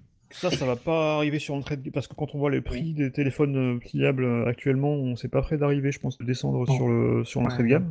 Plus la pour, pour rappel, le, le dernier, euh, le Galaxy Fold 2Z, Deux. 2, je- oui, voilà, euh, fait quand même 2000 euros quand même. Euh, donc voilà, on est encore euh, sur des technologies qui sont euh, qui sont très jeunes et qui sont, hein, donc. et qui sont encore chères à, à implémenter. Donc ça, c'est vrai que c'est ça pour la peine, c'est un, un smartphone haut de gamme qui reste complètement unique. Euh, Enfin, un type de smartphone haut de gamme qui reste complètement unique euh, à l'heure Mhm. actuelle. Euh, Les deux, déjà, il y a d'ailleurs. très peu, là, il y a très peu de modèles parce qu'il y en a que, enfin, que chez Huawei et, euh, et Samsung. Et Motorola. Euh, et Motorola, c'est vrai. Ouais. il y a, le- Il y a- le il y a les aussi. euh, qui sont ouais. d'ailleurs un peu moins chers. Ouais, ils sont un petit peu moins chers. Il y, a- il y a aussi Samsung aussi, on a aussi le Z, le Flip, Le Flip. qui est un peu, qui est un peu moins cher aussi. Ouais, euh, et qui est et pas mal. voilà, Moi, les- je- enfin, je- je- ce que j'en ce que j'en avais essayé, j'avais j'avais beaucoup, euh, beaucoup. Très, très Star Trek. Mm. Mais, Tu disais euh, Pierre sur le. Ah, euh, je pense que, enfin, d'une part, les, les modèles les moins chers, c'est ceux, ils se plient simplement, mais il n'y a pas de valeur ajoutée à part euh, ça s'ouvre. Donc, alors que euh, euh, Le- le, Fold, euh, bah, c'est intéressant parce qu'il y a le deuxième écran. Puis je pense surtout que pour le moment, c'est possible de mettre ça en entrée de gamme, c'est pas assez solide. Mm. Enfin, on va Ouais. faire ça. euh, vrai. des écrans plastiques aux gens pour des téléphones, euh, On sait qu'ils vont être malmenés, c'est pas possible. Bah, quand on se souvient des, des tests du, du premier euh, Fold, qui, Oui. mais qui avait été, à la- qui avait été d'ailleurs à l'origine du retrait du Fold en attendant d'améliorer la, la, la rigidité, euh, enfin la charnière notamment, et puis le, le fait que qu'on pouvait prendre l'écran en plastique pour un pour un protégé Une écran protection avec, d'écran. ouais. avec une protection d'écran et que tous les testeurs l'avaient euh, l'avaient euh, avaient essayé de l'enlever et bah du coup ils avaient flingué l'écran Euh, voilà c'est ça c'est un peu des choses euh, ouais ça, ça- pour l'instant ça reste quand même très très euh, Ah. Expérimental et du coup très euh, enfin réservé au réservé haut de gamme Et je vais la lancer un troll, mais pour vous, c'est. ce- Enfin. Moi, ça me fait souvent rire quand j'entends smartphone pliable, parce que en fait, ça ressemble pas à un smartphone pliable, c'est- ça ressemble à une tablette Mm. C'est vrai. euh, qui fait une Ça de dépend Après, Ouais. ça, ça- ça dépend du Mais- format. sur le format, par exemple, du, euh, du Flip. Bah, Oui, là, c'est un, pliant. c'est un flip il y a, y que le fait, flip euh, qui vraiment ouais. fait smartphone. Mais c'est vrai Mais euh, c'est vrai que fold, souvent, c'est une c'est tablette, c'est une ouais. manette au format Mm. un peu 4 tiers que tu, que tu, que tu replies Mm. et qui a une- un dos un peu Mm. smartphone, mais un petit smartphone. quoi.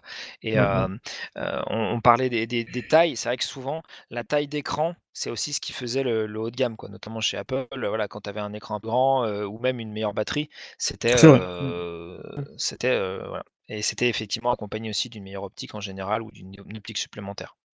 Alors que maintenant, tu as, l'impression que c'est le contraire, en fait. C'est presque plus de smartphones Ouais. euh, grand écran euh, sur l'entrée de gamme que. euh, t'as prat- par exemple, tu n'as quasi aucun smartphone compact d'entrée de gamme. T'en t'en as plus, quoi, quasi. T'as- En, Ouais. en entrée de gamme, tu vas avoir que du 6, du, En fait, tu as l'impression qu'il y a 6 une, entre du 6 comment et dire, du 6, 7. sorte de quoi. Décalage temporel. C'est-à-dire Ouais. que ce qui était haut de gamme il y a 5 ans et entrée de gamme aujourd'hui. Je disais euh, euh, au niveau bah, de, euh, de la, la foultitude de, pi- de pixels, le, au niveau de le, le- les portes de carte Mm. SD, bon, même si ça a été comme là pendant un moment, euh, et puis bah, ça justement la taille d'écran, euh, ce qui a été vraiment un des critères du haut de gamme pendant longtemps. Aujourd'hui, bah, tu le retrouves sur des, sur des téléphones entrée de gamme. Quoi. Alors que maintenant, on applaudit Apple qui sort un iPhone de 12 mini, qui est même pas si mini que ça, mais qui, mais qui est Oui. minuscule par rapport à d'autres Mm. téléphones Mm. euh, à la tendance actuelle. Et, euh, et c'est du haut de gamme, quoi. Il, un- je crois qu'il il commence à 800 euros, je crois. Donc, euh, Euh, non, il est, ju- il est un peu moins cher, Mini, justement. Il doit être à 700, je crois. Ouais, il doit être à 100 euros de moins ouais, que le 700, 12 700, normal. ouais, ouais. Ouais, parce qu'il est à être- 600 dollars. Euh, Euh, non, je crois qu'en fait, il est plus cher en Europe. C'est pour ça que j'avais halluciné. Ah bah, oui, mais était- il était toujours. à Comme 800. ça, Le- euh, Le mini, le mini est à 800, voilà, c'est ça. Là, parce que l'iPhone 12 normal est à 900. En fait, voilà. Euh, Il y avait quelqu'un qui avait noté le SAV aussi qui segmente le haut de gamme. Euh, Ça segmente oui, les marques. Alors, qui segmente les marques, ouais, plutôt, ouais, je Mm. dirais. euh, Parce que par exemple, typiquement, euh, ben, euh, enfin, on dira ce qu'on veut d'Apple au niveau, euh, Ouais. au niveau support avec les Apple Store et euh, Apple Care et tout ça. C'est vrai qu'on peut dire qu'Apple fait quasi que du haut de gamme, même si l'iPhone euh, SE euh, est à peu près milieu de gamme, que c'est quand même milieu de gamme à, 500, à presque 500 euros. Donc, mais c'est vrai que ça reste par exemple une des particularités de- de- d'Apple là-dessus, c'est qu'ils ont, c'est qu'ils ont bah, forcément un, un SAV, un SAV au top. Et par contre, tangent au SAV, alors je voulais plutôt en parler euh, au, au niveau de euh, dans ma dans la conclusion, mais je peux en toucher un mot. C'est au niveau aussi au niveau du support logiciel où Mm. je trouve que tu as encore des différences entre euh, les entrées de gamme qui sont toujours quand même pas mal laissées de côté sur Android, faut, faut l'avouer. Ça Oui, s'améliore, euh, mais euh, si tu as deux mises à jour majeures d'Android, t'es es content. Quoi. Euh, alors que au milieu de gamme, euh, et plutôt haut de gamme encore, faut quand même l'avouer, même si ça commence à bouger un petit peu, notamment avec Samsung qui commence un petit peu à plus s'investir là-dedans, euh, tu as quand même plus de chances d'avoir des mises à jour longtemps pour ton, téléphone euh, sur, euh, sur les flagships, parce que quand il va, y avoir une nouvelle version d'Android, c'est déjà eux qui vont, passer en général les hauts de gamme en premier, et puis s'ils si, passent tout court. Quoi. Tout à fait. Mm. Ouais. Voilà, après, ça a pas mal évolué. Enfin, moi, je sais que ça a été Ça a bougé, ça a beaucoup bougé, notamment depuis, depuis deux ans, ça a bougé. Bah, je pense, alors peut-être sous l'impulsion de Xiaomi justement, qui euh, supporte globalement euh, très bien ces, ces téléphones, même entrée de gamme. Euh, Là, j'en ai eu Ouais, deux euh, euh, l'espace de, de 5 ans et franchement, euh, c'est assez Hmm. épatant. Je me suis dit, ah bon, d'accord, mais même ceux-là, ils sont, ils sont mis à jour. J'ai- J'y croyais pas Alors, au ça, début. ça a bougé aussi Euh, parce que ça s'est beaucoup facilité euh, à partir du moment où Google a commencé à séparer. Oui. Il y avait un truc, c'était Project, euh, je sais plus quoi, euh, Ouais. qui séparait en fait la partie OS de la partie constructeur. Tout à Et fait. tout tout Ça permet de mettre à jour, euh, ça permet de mettre à jour en fait toute la, tout le- tout l'OS. Et du coup, c'est vrai que ça, ça fait quand même beaucoup bouger les choses. Et il y a quand même Oui. beaucoup plus de téléphones qui sont mis à jour depuis cette, euh, Mm. depuis ce c'était le changement, but. euh, Il y a Android. One aussi, euh, Oui, voilà, sur- voilà. notamment chez Nokia, où, Tout à fait, ouais. où Mm. quand on a des téléphones où il n'y a pas de, de- ouais. il n'y a pas de surcouche, forcément, ils mettent plus à jour facilement. Parce que moi, j'ai un Nokia depuis quelques années, un Nokia 6, et bah, il est Mhm. mis à jour toujours très régulièrement, euh, Mm. de façon très propre. Carrément. Euh, on avait noté aussi supercharge et recharge sans fil. Euh, mais Ouais. ça, je crois que c'est quand même des trucs qu'on va trouver aussi sur le milieu de gamme. hein. Je sais pas si Ça, alors, oui, ça arrive, réellement. mais vraiment les grosses supercharges, c'est les, j'ai- c'est les haut de gamme. Oui. hein. Les, les, Ouais. les, les- les Oui. trucs les plus rapides, euh, tu, es, tu vois, et après, ça arrive chez les autres au fur et à mesure, mais ça, c'est c'est toujours pareil, c'est en cascade. Je crois que le premier non flagship, enfin, qui était un flagship, mais qui n'était pas un- vraiment un, un haut de gamme au sens mieux, c'était le, enfin, de mémoire, le Mi 9 de Xiaomi qui avait fait grand bruit parce que justement, il Mm. avait euh, la recharge sans fil. euh, à moins de 6, enfin il était à 500 599, un truc comme ça. Euh, donc c'était le, le plus cher chez eux, mais c'était quand même vachement moins cher que les, les, les hauts de gamme de l'époque. Mais c'est vrai que ça reste quand même une bonne charge sans fil ou une charge sans- fil rapide, qui, qui du coup, c'est un peu oublié le, le- le fil. C'est quand même plutôt la- l'apanage des, euh, des hauts de gamme, même si ça tend un petit peu à se réduire. Ouais. On avait noté aussi Ouais. IP68, donc euh, étanche, quoi, en fait. Ouais, ça, c'est important, Oui. les résistances. hein. Ouais, et ça, pour le coup, c'est quelque chose qui est resté depuis longtemps. Parce que Samsung, euh, on avait ça depuis. Le Non, S5. Il y a eu, des, il y a eu S5, des Ce qui, variantes. ce qui est ouf, c'est qu'il avait une coque euh, amovible, le S5, et il était Oui. étanche quand même. C'était un Ouais. peu flippant quand même C'est de le mettre dans l'eau. impressionnant. Et alors pour le coup, j'avais un stagiaire qui, euh, qui avait fait tomber euh, son S5 euh, dans, dans un lac euh, et qui s'en est rendu compte le lendemain matin. Par un heureux hasard, il a réussi à le retrouver. Il l'a fait sécher pendant trois jours avec du riz, etc. Et il continue à marcher. C'est assez hallucinant.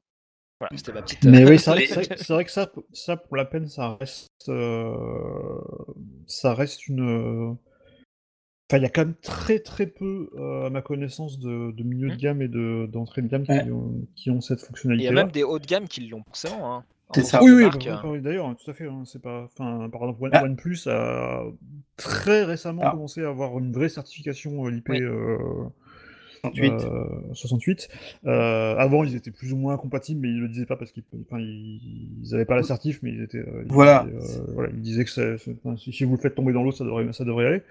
Euh, mais c'est vrai que c'est- ça reste quand même très lié. Alors, tu commences à avoir des choses un peu plus. euh, par exemple, le, le Poco X3 euh, Oui. NFC, il est quand même IP53. Donc c'est pas Mm. 60 donc c'est pas immersion, c'est quand même euh, c'est juste euh, projection Éclaboussure. euh, éclaboussure, euh, poussière, etc. Mais c'est déjà mieux que rien. Mais c'est Mm. vrai que ça reste c'est vraiment rare et euh... Et là encore, le moto, le Motorola Défi était, était précurseur parce qu'il était, c'est- il était complètement étanche, avec, des, ouais, avec oui. des caches de partout par contre, mais, Ouais. mais c'était, c'était étanche. Sony, très vite aussi. Avait... Sony, ouais, Ouais. l'Xperia, euh, je me rappelle, j'avais un Xperia Z1 compact qui était, qui était Le Z1 Ouais, compact. ouais. Mm, mm, mm. Tout à Très fait. bon téléphone, vous avez Mm. compact. euh, À part Oui. l'appareil photo qui était, qui était Oui, oui. effectivement une catastrophe. Mais, euh, donc on avait noté aussi les écrans 120 Hz, Ouais. même s'il y a une exception qu'on verra tout à l'heure justement quand on parlera des Voilà. bons milieux de gamme de notre section Voilà. de Oui, milieux de gamme. non, ça mais- commence à- Oui, ça ouais, à il y avait venir, mais c'est vrai- 90, maintenant Mais là 120. encore, là, Mm. là- là encore, c'est euh, c'est pas répandu. L'iPhone n'a pas encore de, de, de modèle en 120 Hz. hein, euh. Mm, Bah, il est ont des 90 iPads- déjà ou pas iPads en 120 Hz, mais euh, Non, non, l'iPhone il reste en 60, 60, 60, euh, ouais, c'est parce ça, que hein. bah, il y a la 5G. Euh, Oui, bah, il n'y a pas de lien. Pourquoi? Ah, ah, sur la batterie quand même. Si. Les, les deux consomment Ah, beaucoup et je ouais, pense ils que sont- ouais, à taille identique de Ouais. smartphone, mais euh, touche pas à la batterie, euh, il- voilà, c'est c'est l'un Par contre, ils ont, sinon, ils, ils ont du 120 Hz, mais sur les iPad Pro, mais euh, pas sur les, pas Ouais. sur les Mm. iPhones.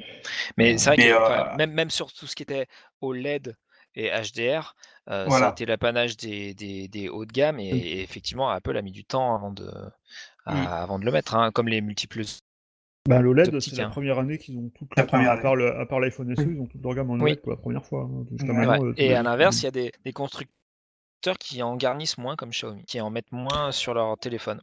Oui, Il y a des c'est nouveaux- vrai. Parce que, nouveaux types de euh, LCD aussi. Notamment euh, parce Oui. que, euh, justement à cause du 120 Hz, euh, ou du 144 Hz, qu'ils ont essayé de mettre sur le, sur le, euh, le Mi 10T Pro, c'est ça je Oui, c'est ça. dernier qui est sorti. Ouais. Euh, et j'avais lu un article de XDR là-dessus qui avait fait un, un comparatif entre l'écran du Mi 9T et du Mi 10T et qui Très disait notamment, très intéressant d'ailleurs ce comparatif si vous pouvez le, si vous pouvez le lire, et qui notamment parlait du fait que, alors je suis pas un expert en écran, mais visiblement c'est plus facile d'avoir un écran euh, cohérent euh, qui switch de, de, de, 100 de 144 à 60 ou euh, selon le contenu que tu regardes euh, en LCD qu'en OLED en fait. Et, euh, et ça fait partie des raisons pour lesquelles euh, apparemment ils ont plutôt utilisé LCD là-dessus. Bah, Même si moi je pense Et que c'est moins s'ils- cher à produire. je, voilà, je, pense, je, pense, je pense que s'ils avaient eu de l'OLED, ils auraient, auraient Non, mais à Il y a ma aussi- il y a- connaissance, il y a- Ouais, vas-y. je connais pas d'OLED qui dépasse le 120 Hz. Dans 120 tous les Hz, cas. non, 120 Hz, Non, ça, 120, ça non. dépasse pas. Je veux dire que ce 120, soit non. en télévision, écran ou Non. autre, il n'y a pas au-dessus. Non, non, non, non, il y a pas euh, au-dessus. Alors qu'en LCD, on est monté à 200. 360, Complètement. même les écrans. Ouais, même, ouais. Mm. Donc euh, je pense qu'il y a aussi une limitation technique là réellement. Après, de là Euh, à dire, est-ce que c'est vraiment utile? Bon, Voilà, c'est ça justement. C'est Ça, ça. après, que oui, ça, demandais. c'est un peu, c'est un peu euh, la, la question, et notamment quand on a parlé du. il y a eu les euh, mégapixels et maintenant on a, le- on a les hertz, j'ai l'impression. Mm. Oui, oui, Ouais, À passer au-dessus de d'accord. 60, euh, c'est utile. Euh, C'est Le utile. 120, c'est c'est visible en tout cas pour euh, c'est visible à l'usage, euh, enfin sur les tablettes, sur les ordinateurs, on le voit très bien complètement, euh, quand on défile. Bon, au-delà, euh, c'est plus pour faire plaisir aux joueurs, mais euh, mm. Pour, Oui, pour et toi, encore, Pierre, de, de enfin euh, Pierre, et puis tu me diras aussi, euh, du coup, toi qui as essayé Stéphane, de 60 à 120, il y a une différence flagrante, ah, euh, au- sur les aussi flagrante que de tablettes, 30 à 60. Mm. ah au niveau de oui, l'écran, euh, au niveau du défilement d'écran complètement. Euh, Qu'est-ce que t'appelles défilement de l'écran quand tu, Ouais. tu slides une page, page internet Ouais, ce quand de ouais, tu voilà. Ouais, c'est quand l'impression tu de fluidité, Tu quoi. passes d'une page à l'autre, quand tu lances une appli, enfin les ani- toutes les animations en fait sont, sont beaucoup plus fluides en fait. Que, enfin, tu, tu le remarques vraiment. Tu remarques gens Après, euh, 120 il y a par gens rapport à qui le 60. remarquent pas du tout, mais moi franchement. je- Ouais, c'est ça, voilà. Moi, je pense que c'est Mm. vraiment pour des gens qui Mm. sont euh, un peu connaisseurs et qui, euh, Mm. qui sont. euh, euh, quand on a un œil un peu. Bionique. utiliser un gros mot, mais un peu. Non, non, Non. éduqué. Un peu. euh, voilà. Euh, c'est mieux quand on peut le comparer. Dirais, montré- en fait que, que ce que tu remarques surtout, c'est quand tu repasses en 60 en fait. Ouais. Euh, Oui. Sur les ah, c'est iPads, saccadé, en fait. c'est c'est flagrant. ça, ouais. euh, Mm, mm, mm. C'est flagrant si on met un iPad Pro et le nouvel iPad Air euh, côte à côte. Euh, voilà, même quand on fait défiler les icônes, qu'on fait défiler une page web, c'est flagrant de voir la différence. Parce que j'avais vu des tests de, de personnes sur des smartphones, alors je sais plus lequel c'était, euh, je sais pas si c'était pas un OnePlus ou euh, qui était en 90 Hz. Non, One- donc, OnePlus, et, il y a euh, Oui, 90, ouais. ouais, 90, Voilà, ouais. et 90-60, et il y avait plein de consommateurs qui euh, voyaient pas la différence, qui arrivaient pas à dire, ou même se plantaient en se disant, bah non, je pense que c'est celui-là, etc. Alors euh, effectivement, 120, ça fait quand même une plus grosse différence, mais je pense, et je m'avance un petit peu, qu'il y en a plein qui verront pas la différence. Alors effectivement, quand tu l'as, tu es plus content, mais euh, voilà, c'est pas comme si vraiment ton téléphone ramait. euh, Non, non, non, Ce non. qui est pas Non, du mais cas, sur- bah, justement, euh, voilà. Sur le, Quand on sur passe le de l'un à l'autre, on le voit. Et ça peut Mhm. servir pour la vidéo, parce que beaucoup d'écrans qui sont 120, en fait, ils sont surtout. euh, le dernier Galaxy Note euh, fait ça. Mhm. Euh, ils ont juste une fréquence variable tout court. Oui, Et oui, oui. quand on passe sur des jeux vidéo ou sur de la vidéo qui est en 24, Mhm. être sur du vrai 24 euh, plutôt que sur du 60 avec des images ajoutées, euh, c'est très visible quand on a l'habitude. Pour la télé, c'est très visible. Mais sur le Poco, Ah, tu veux dire que pour même, même pour une source en 24, le 120 va être mieux que le 60 Non, en fait, c'est qu'il ne crée pas d'algorithme euh, passent en Oui. 24 euh, Ouais, physique, ouais. natif. Mhm. Voilà. comme, euh, Ah, comme du euh, G-Sync en fait. Comme ils font du G-Sync, ouais. ouais. Les dernières générations font l'équivalent, Mm. et Mm. donc c'est beaucoup plus fluide sur de la vidéo. Enfin, Ah, Ah, c'est intéressant ça, c'est Le, intéressant. Ouais, le- ce qu'on fait. le Poco fait ça par... Le Poco fait ça par exemple, il passe en 50. euh, quand... Enfin, je crois qu'il y, a- y un rafraîchissement euh, variable selon, euh, selon les contenus que tu, euh, que tu visualises. Par contre, moi, moi le problème que j'ai avec le 120 Hz, c'est effectivement pour les jeux, c'est très bien si tes jeux vont jusqu'en 120 Hz. Et par Oui. exemple, sur, euh, sur, Oui. le téléphone, sur le Poco, qui, reste comme, qui est un bon smartphone, mais qui reste quand même un, un téléphone de milieu de gamme, euh, la plupart des jeux, bah, ils vont faire euh, 61, ils vont faire 70. Et du coup, parce que tu vas, et du coup, bah, il y a un défaut qui arrive derrière là, parce que comme c'est pas, qui- comme c'est pas des, euh, des framerates qui sont, qui sont vraiment réguliers. Mmh. Bah, on se retrouve avec des saccades, on se retrouve avec des, des, images qui sautent. Tu, peux, tu peux bloquer après les écrans. Hein. Tu peux lui, tu, peux alors, lui Exactement. Tu, alors tu peux bloquer, tu, effectivement, tu peux, tu peux bloquer à 60 et dire, et là, mmh. pareil, là du coup, c'est complètement, complètement fluide. Mais par exemple, tu te rends compte, il y a des jeux dont tu t'es jamais, tu t'étais jamais rendu compte en fait que le framerate était débloqué. Euh, parce, que, parce que tous les écrans étaient à 60 Hz, mais par exemple, mmh. sur un truc tout bête, en fait, j'ai, euh, euh, j'avais joué à, Sonic, la version de, de Christian Whitehead de Sonic, mmh. le, remake qui, avait été, qui était sorti sur, sur Android. Mmh. Et en fait, il tourne à 61 FPS, ce qui fait que toutes les, toutes les 10-15 secondes, j'ai une image qui saute. ce que tu vois pas en 60 Hz, puisqu'en 60 Hz, il tourne à 60 et puis c'est, parfait. Quoi. Et ça, c'est un peu le problème de ces, de ces écrans-là, c'est qu'effectivement, ça son intérêt si tu peux faire du 120 Hz dans les jeux. Et là, par contre, effectivement, ça, ça, promet. mais je sais même pas si, je sais même pas si tu peux vraiment faire du 120 Hz sur un, même sur les, les hauts de gamme qui ont du 120 Hz comme le, comme si, Galaxy si, S20. Fortnite tourne en 120 sur certains trucs. D'accord, ok. Sur, sur iPad, il avait mis à jour. Il y a quelques ah systèmes, où, il y a quelques systèmes où ils arrivent à le faire tourner en 120 ou à, ou à forcer en 90. Mais oui, la, prochaine mais évolution, c'est bah vraiment d'avoir. Tu, prends Fortnite, sur, sur, le, sur le Poco, il, il tourne en 30 FPS, donc ça, ça sert à rien d'avoir du 120, quoi. Euh, mais, mais, mais, mais, par contre, effectivement, ça apporte un confort euh, qui est, qui, est, euh, qui est appréciable. Et alors, le plus souvent, moi, je reste bloqué en 60 parce que justement, ça m'énerve d'avoir à re-switcher l'écran en 60 pour pouvoir jouer à des jeux et pas avoir de saccade. Mais c'est vrai que ça me manque un petit peu des fois de pas avoir les. Parce que c'est vrai que c'est quand même bien sympa. Mais ça, reste gadget, ça reste gadget quand même. Ça reste gadget. Ok. Et puis du coup, bah, tu en avais parlé Pierre euh, de manière indirecte tout à l'heure. Ce qui segmente, euh, bah, c'est aussi le, la 5G, quoi, du coup. Euh, non, mais... t'as du moyen de gamme en 5G. Hein. Il y a une vraie raison quand même. La, vraie raison, c'est que c'est Qualcomm qui fournit plus 5G à tout le monde. Ouais.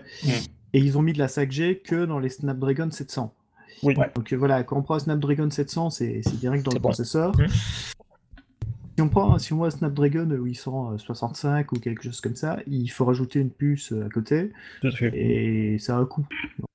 et Samsung, du coup, c'est pour ça, et d'ailleurs, les, Galaxy S20, ils sont segmentés à cause de ça. Euh, voilà, mm. en, milieu haut de gamme, en, Snapdragon 765, euh, c'est intégré. Ouais, c'est marrant ça. Et c'est pour ça d'ailleurs que, ben, qu'on se retrouve avec le, Pixel 4A euh, 5G qui, mm. Et tu dis, tu dis que c'est pas euh, dans le 865 par exemple, il n'y a pas? Non, c'est une puce à côté en fait, mais parce que c'est une question de coût, parce que bah, le 865 c'est un processeur rapide et euh, physiquement assez gros. Et euh, voilà, rajouter le modem 5G dedans, ça fait des puces trop grosses. D'accord. Je pense que du coup, pour la prochaine génération, une fois qu'ils pourront passer sur des gravures plus fines, ils vont réduire. Ils vont intégrer directement. Mais, mmh. voilà. Mais il y a, quand, même encore il y a quand même plus de smartphones 5G euh, sur du milieu de gamme, on va dire, que sur. Euh, oui. Ça reste quand même un moyen de, quand même de segmenter, mais c'est vrai que ça va pas le rester longtemps parce que. Ouais, ça va pas durer. ça. smartphones à 300-400 euros chez Samsung. Ouais, ouais. Bah oui, 5G dans la série A. 51, il y a 5G. Voilà. Bon, bah, on a Il restera plus qu'à pouvoir avoir des antennes pour capter. Voilà. Écoute, on, fera ça à la fin du mois. Hein. on a fait le tour du coup de ce qui segmente la gamme aujourd'hui, euh, le haut de gamme quoi, et euh, on voit que bah, pour certaines personnes, euh, il y a pas mal de trucs qui vont pas leur parler en fait, hein, clairement. Euh, que ce soit le 120 Hz, que ce soit le Face mm. ID, enfin il y, a plein de gens qui vont se contenter de ce qu'on va avoir euh, sur le milieu de gamme, quoi, sûrement. Bien sûr. Euh, et donc on va y venir bah, tout à l'heure quand on bah, parlera de la liste des modèles euh, pour voir bah, justement de, bah, quels vont être les sacrifices à faire, quoi. Mais on, bon, on mm. en a déjà un aperçu, quoi. Mais avant ça, du coup, on va parler des nouveaux circuits de distribution et des problématiques de réseau. Alors bah c'est vrai que à l'époque, comme tu disais, Stuff, on se procurait son téléphone bah, via un abonnement. En gros, t'achetais ton téléphone à crédit, quoi, hein, traduction. Mmh. Alors que maintenant, enfin surtout depuis le. Maintenant, c'est bah, les consoles que t'achètes à crédit. Voilà, maintenant c'est les consoles que t'achètes à crédit et même par abonnement. Et tu fais la pub pour. Euh, parce que là, je la fais pas, mais tu la, ouais. ferais euh, comme, comme un iPhone à l'époque aussi. Euh, quand, quand tu la reçois, hein, parce que ça, mm. c'est pas sûr. mais du coup, voilà, il y a eu un nouvel arrivant sur le marché qui s'est appelé Free Mobile et mhm. qui a proposé donc des forfaits à prix cassé. Mais forcément, hein, comme tu ne peux pas avoir le beurre et l'argent du beurre, fallait quand même te débrouiller pour acheter ton téléphone. Euh, alors je crois qu'ils faisaient aussi des plans de financement hein, dans un Oui, autre ils ont très registre. vite euh, proposé leur plan de crédit à côté. Voilà, ils ont très vite Oui. proposé leur plan de crédit, mais c'est vrai que bah, il y a pas mal de gens qui ont été amenés à, à finalement prendre l'abonnement euh, bah, à bas prix, sans plan de crédit, et à se débrouiller eux-mêmes euh, à la mano pour leur téléphone. Euh, donc du coup, ben maintenant, il y a quand même la montée en puissance d'AliExpress, site euh, chinois sur lequel on peut se procurer bah, tout un tas de choses, dont des téléphones. Euh, et plus particulièrement même des téléphones euh, bah, directement en version internationale, donc qui prennent en compte les bandes de fréquences euh, bah, européennes, quoi, par exemple. Euh, et donc ça, ça simplifie beaucoup les choses parce qu'il y a encore une époque pas si lointaine où c'était pas forcément le cas, où il y avait certaines bandes de fréquences qui n'étaient pas gérées par les, les modèles, même des fois par certains modèles internationaux, parce qu'en France on n'a pas Oui. forcément les mêmes bandes de fréquences qu'en Allemagne. international, c'était pas pareil, Ouais, attention. ouais. Voilà, c'est ça, donc c'est c'est assez compliqué. Euh, Aujourd'hui, est-ce qu'on peut acheter un smartphone en version internationale sur AliExpress euh, sans se poser de questions? Avec euh, tout qui marche à la fin, y compris les bandes de fréquences de Free Mobile et, et compagnie.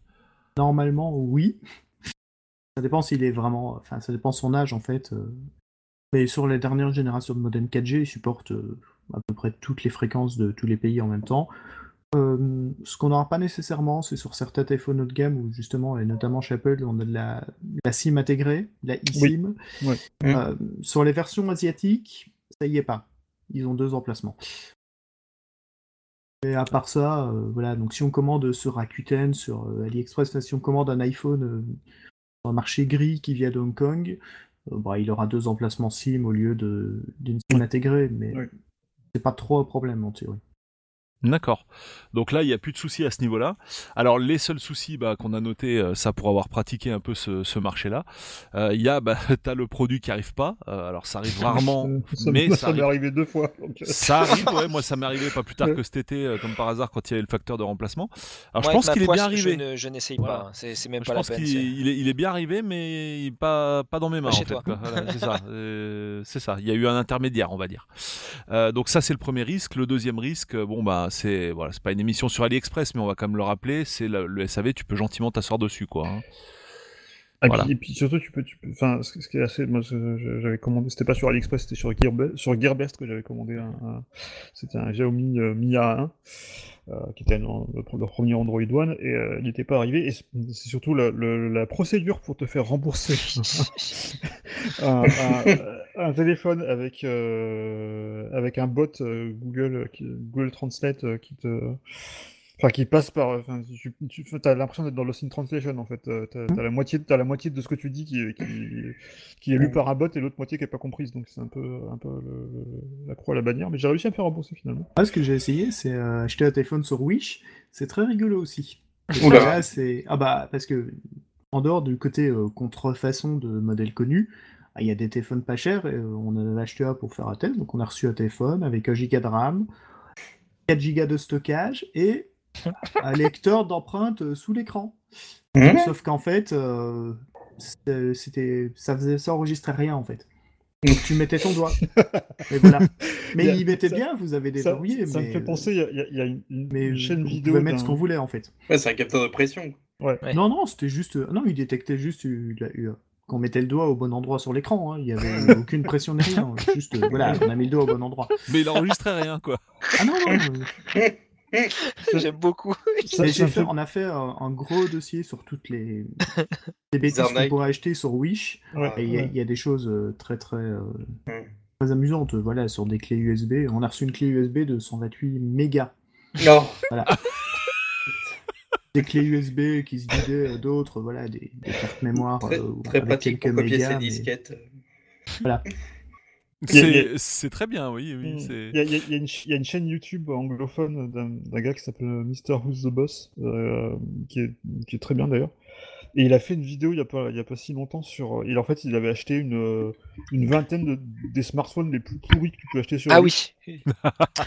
Et il y a des choses, mais ah, alors déjà, c'est toujours le même smartphone en fait, il, il a 50 noms différents. Mais tu as, le Huawei P30, le Huawei P31, le Huawei P32. Enfin, c'est du grand n'importe quoi. Ah, ils vendent des fausses euh, cartes graphiques Nvidia euh, qui n'existent pas, par exemple. aussi. Mm. On peut acheter des RTX euh, 2050. Nvidia en vend pas, donc euh, voilà. Bon, ça doit pas, du coup, ça peut pas être une contrefaçon, ça n'existe pas. Au moins, il n'y a pas de. Voilà, il respecte Ouais, la loi, vrai. quoi. Mais c'est des mais cartes graphiques, par contre. Mm. Oui, mais alors ils font ça aussi. C'était de- des GeForce 1, quoi. Non, Non, mais c'est des ouais, fois- c'est des, c'est des, c'est des, euh, c'est les modèles d'il y a euh, 700 en général. Des Des fois, 700 ou des 800. ils te, ils te vendent aussi des modèles qui existent, Oui. mais en réalité, derrière, t'as moins de RAM dessus, ou c'est pas exactement ce GPU, c'est un plus ancien, mais ils ont bidouillé le pilote pour que. Ah non, tout, ah, tout ce qu'on a eu, et j'en ai déjà testé 4 ou 5 quand même, c'est souvent les mêmes. Donc c'est la génération euh, Kepler, donc c'est GeForce 700 de 2012-2013. C'est juste la version entrée de gamme du GPU avec un BIOS qui renvoie les, qui renvoie les valeurs qu'ils veulent. C'est toujours les mêmes cartes. euh, Elles sont fonctionnelles. On peut Ouais. les flasher avec un BIOS d'époque. Ça marche, mais par exemple, elles sont plus supportées sous Windows 10. Il n'y a, plus de pilote, donc c'est pas très pratique. J'avoue, et ils te vendent ça comme étant quoi, du coup? Bon, comme des GeForce, généralement des 1060. euh, maintenant, ils commencent à aller vers... Ils ont changé, ils évoluent en fonction du temps. Mais... Ils commencent à avoir des fausses RTX, mais... euh, Ah ouais, quand même une 1060, quoi. Et ça vaut... euh, ils vendent ça euh, 60-70 euros quand même. hein, donc, euh, Comment écouler les vieux stocks d'NVIDIA qui traînent dans un carton, euh, Voilà. dans un entrepôt obscur, quoi? Mais le problème, bon, c'est qu'elles se retrouvent en France après. Mhm. Ouais, Euh, ouais. Sur Wish, ils peuvent rien faire, mais euh, souvent, bah, les gens qui les reçoivent, euh, ils s'en rendent compte. Et ils les revendent sur le bon coin, par exemple. On- Mhm. J'en ai déjà vu de temps en temps passer. euh, Mhm. les gens essayent de dire, bon, je me suis fait arnaquer, mais euh, je vais essayer quand même de quoi. retirer un petit On peu. va passer euh, la patate chaude ou sur les sur les marketplaces, euh, on en a vu sur Cdiscount, mais euh, Et c'est quoi la marque, du coup, de ces cartes? C'est des marques officielles ou... euh? Non, c'est Nvidia. Ah d'accord, la marque non, mais ils ont des boîtes, euh, oui, ils ont des boîtes avec des artworks de cartes graphiques moches, euh, comme on faisait il y a 10 ans, et voilà. Alors après, il y a aussi des, des cartes graphiques euh, officielles Nvidia, en fait, un partenaire Mm. Nvidia, quoi. Il y a, il y a Oui, oui. typiquement euh, la marque, euh, c'est quoi C'est euh, Color, Colorful, quoi, par exemple Ouais, Euh, il y qui est, a euh, Galaxy. Ouais, Galaxy, euh, des marques où on, on a des vrais GPU dedans. Alors bon, elles sont pas beaucoup moins chères que chez nous en vrai. hein. Il y a peut-être 20 balles d'écart, euh, des fois un peu plus quand il y a des périodes de promo. C'est pas forcément uber intéressant euh, vu les risques qu'on prend Mhm. derrière. Euh, faut dire aussi qu'ils ont pas de TVA hein, pour l'instant, hein. donc euh, ça explique aussi une partie des. Non seulement ils ont pas de TVA pour le moment, mais c'est amené à pas durer justement. Mais en plus c'est le gouvernement chinois qui paye les frais de port dans la plupart des cas, donc ce qui leur permet d'avoir des, des prix assez intéressants quoi. Mais voilà, on va refermer la parenthèse AliExpress, euh, mais du coup, ouais, ça peut être euh, effectivement une source d'approvisionnement qui n'existait pas avant ou qui était moins Non, connue. Et mais même après, quand c'est- Ouais. Ouais, après, donc, donc, donc il y a la problématique des fréquences que tu n'as plus maintenant, comme tu disais Pierre. Ouais.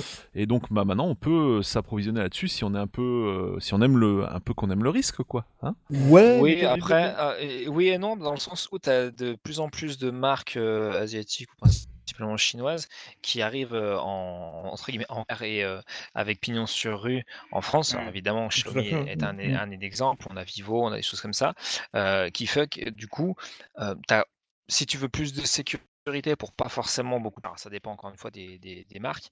euh, bah, Et on les trouve sur Amazon aussi. que- Oui, bah, Et tout à fait. C'est ce, que voilà. ce ce j'allais dire. Le, le, le Mina 1 que j'avais essayé de choper sur, sur Gearbest, euh, deux semaines après, je l'ai vu, sur- il était sur Amazon. Et, euh, Pourquoi? Parce que Xiaomi, ils n'étaient pas encore dispo en France Oui. à l'époque, je crois, mais ils étaient déjà dispo en Espagne, dans d'autres pays européens, ou en, je sais plus si c'était en République tchèque, enfin, il y avait plusieurs pays européens. Et même, quand bien même euh, ils Et soient du coup, en tu les, France, trou- là, tu, les là, ils- trouvais, tu les trouvais sur Amazon. hein. Oui, Euh, mais même, tu- euh, là, t'en, t'en trouves sur Amazon, euh, qui Mm. sont pas vendus par euh, Xiaomi et qui sont en Oui, gros des versions Mm. euh, internationales euh, Mm.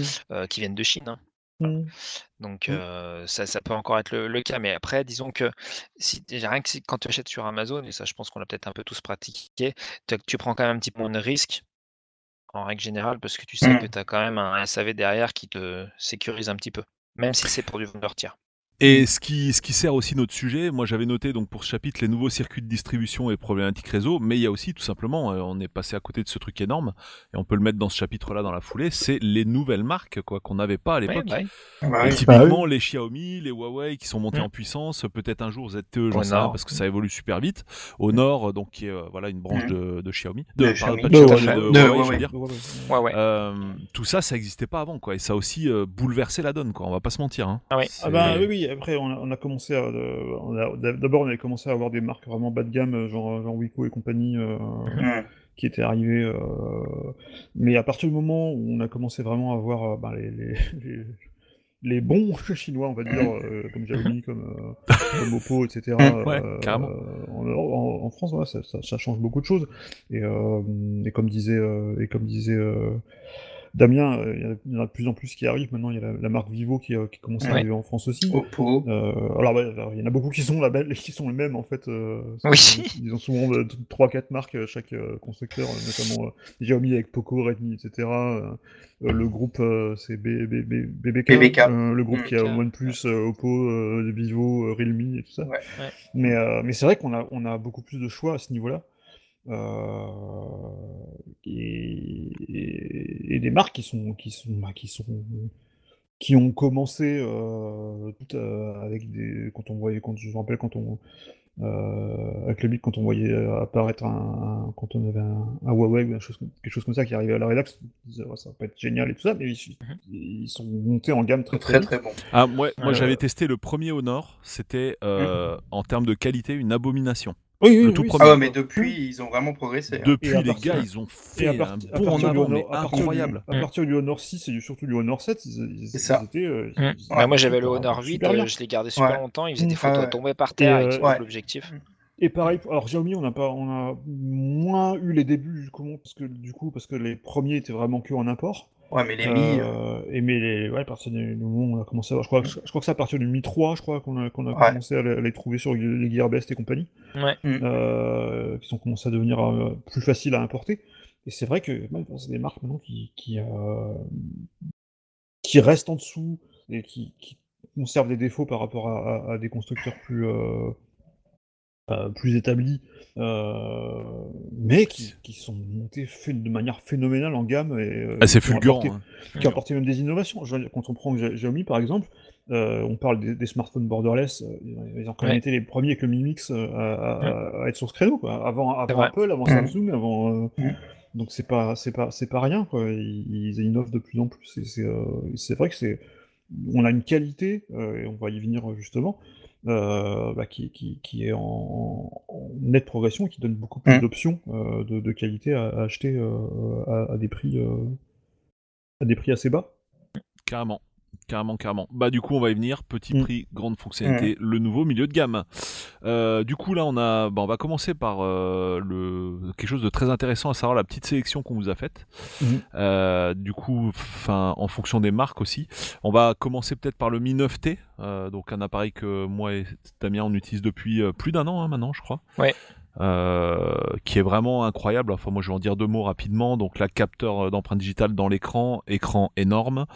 Euh, écran bah, qui fait l'ensemble de la surface de l'appareil. Il n'y a même pas de bord au-dessus, en dessous, euh, puisqu'on a une caméra pop-up. Il y a des petits bords en dessous, justement. Pour léger, hein, vraiment léger. Euh, Mais voilà, c'est globalement, tu as l'impression d'avoir qu'un écran. C'est ça. Bah, Quand tu regardes un film avec ça, c'est hallucinant, quoi. Tu, tu en as de, de, de, bah, tu en as de partout en fait quoi de la vidéo euh, d'un bout à l'autre du téléphone et c'est vraiment très très impressionnant. C'est vrai que moi j'ai toujours été euh, anti-notch et, euh, et, même les c'est très personnel hein, mais les, les, écrans qui sont creusés avec enfin percés avec mm. une optique à l'intérieur c'est moins un truc qui me botte parce que du coup je me suis dit bon et si la mode change comment ça va, les applications, comment ça va être compatible et tout ça. Là, sur le Mi 9, c'est juste enfin le Mi 9T, pardon, c'est l'intégralité de l'écran qui est utile. Donc, bah, avec zéro trou, pas l'impression de perdre une partie de ton image. Et la caméra en visio, bah, elle, c'est une caméra pop-up, elle va sortir sur la partie supérieure à la demande en fait quand on en a besoin. Ça a même un petit côté assez futuriste, un petit peu presque James Bond quoi, j'allais dire. Mais c'est assez bien. Euh, après, c'est pas étanche quoi, c'est clair, mais. Euh, mais en tout cas, c'est vraiment bien fichu. Mais par contre, c'est vrai qu'on se disait, bon, est-ce que ça va être durable ou pas?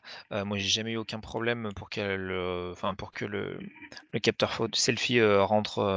voilà. il a aussi une petite protection qui fait que si ton téléphone est en train de tomber, le, capteur rentre dans le, dans le téléphone. Et bah, pour être très sincère, n'étant pas un grand fan de selfie, ça me va très bien de ne pas perdre de la place sur mon téléphone pour une fonctionnalité que j'utilise que très peu. donc c'est aussi un des critères qui m'a amené vers le, le, Mi 9.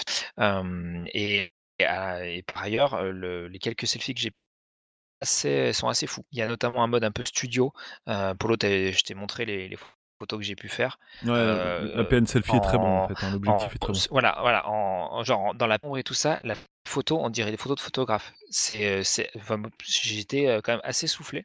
Donc voilà, quand bien même je n'utilise pas beaucoup ce mode-là, c'est vrai qu'on a un, téléphone qui, qui a vraiment pas à rougir sous les plans. Au niveau du, processeur, c'est, puissant. Il y a un mode turbo pour les jeux qui fait qu'on peut aller tweaker un petit peu son appareil pour essayer d'avoir un peu plus de performance, un peu plus de, débit, des choses comme ça.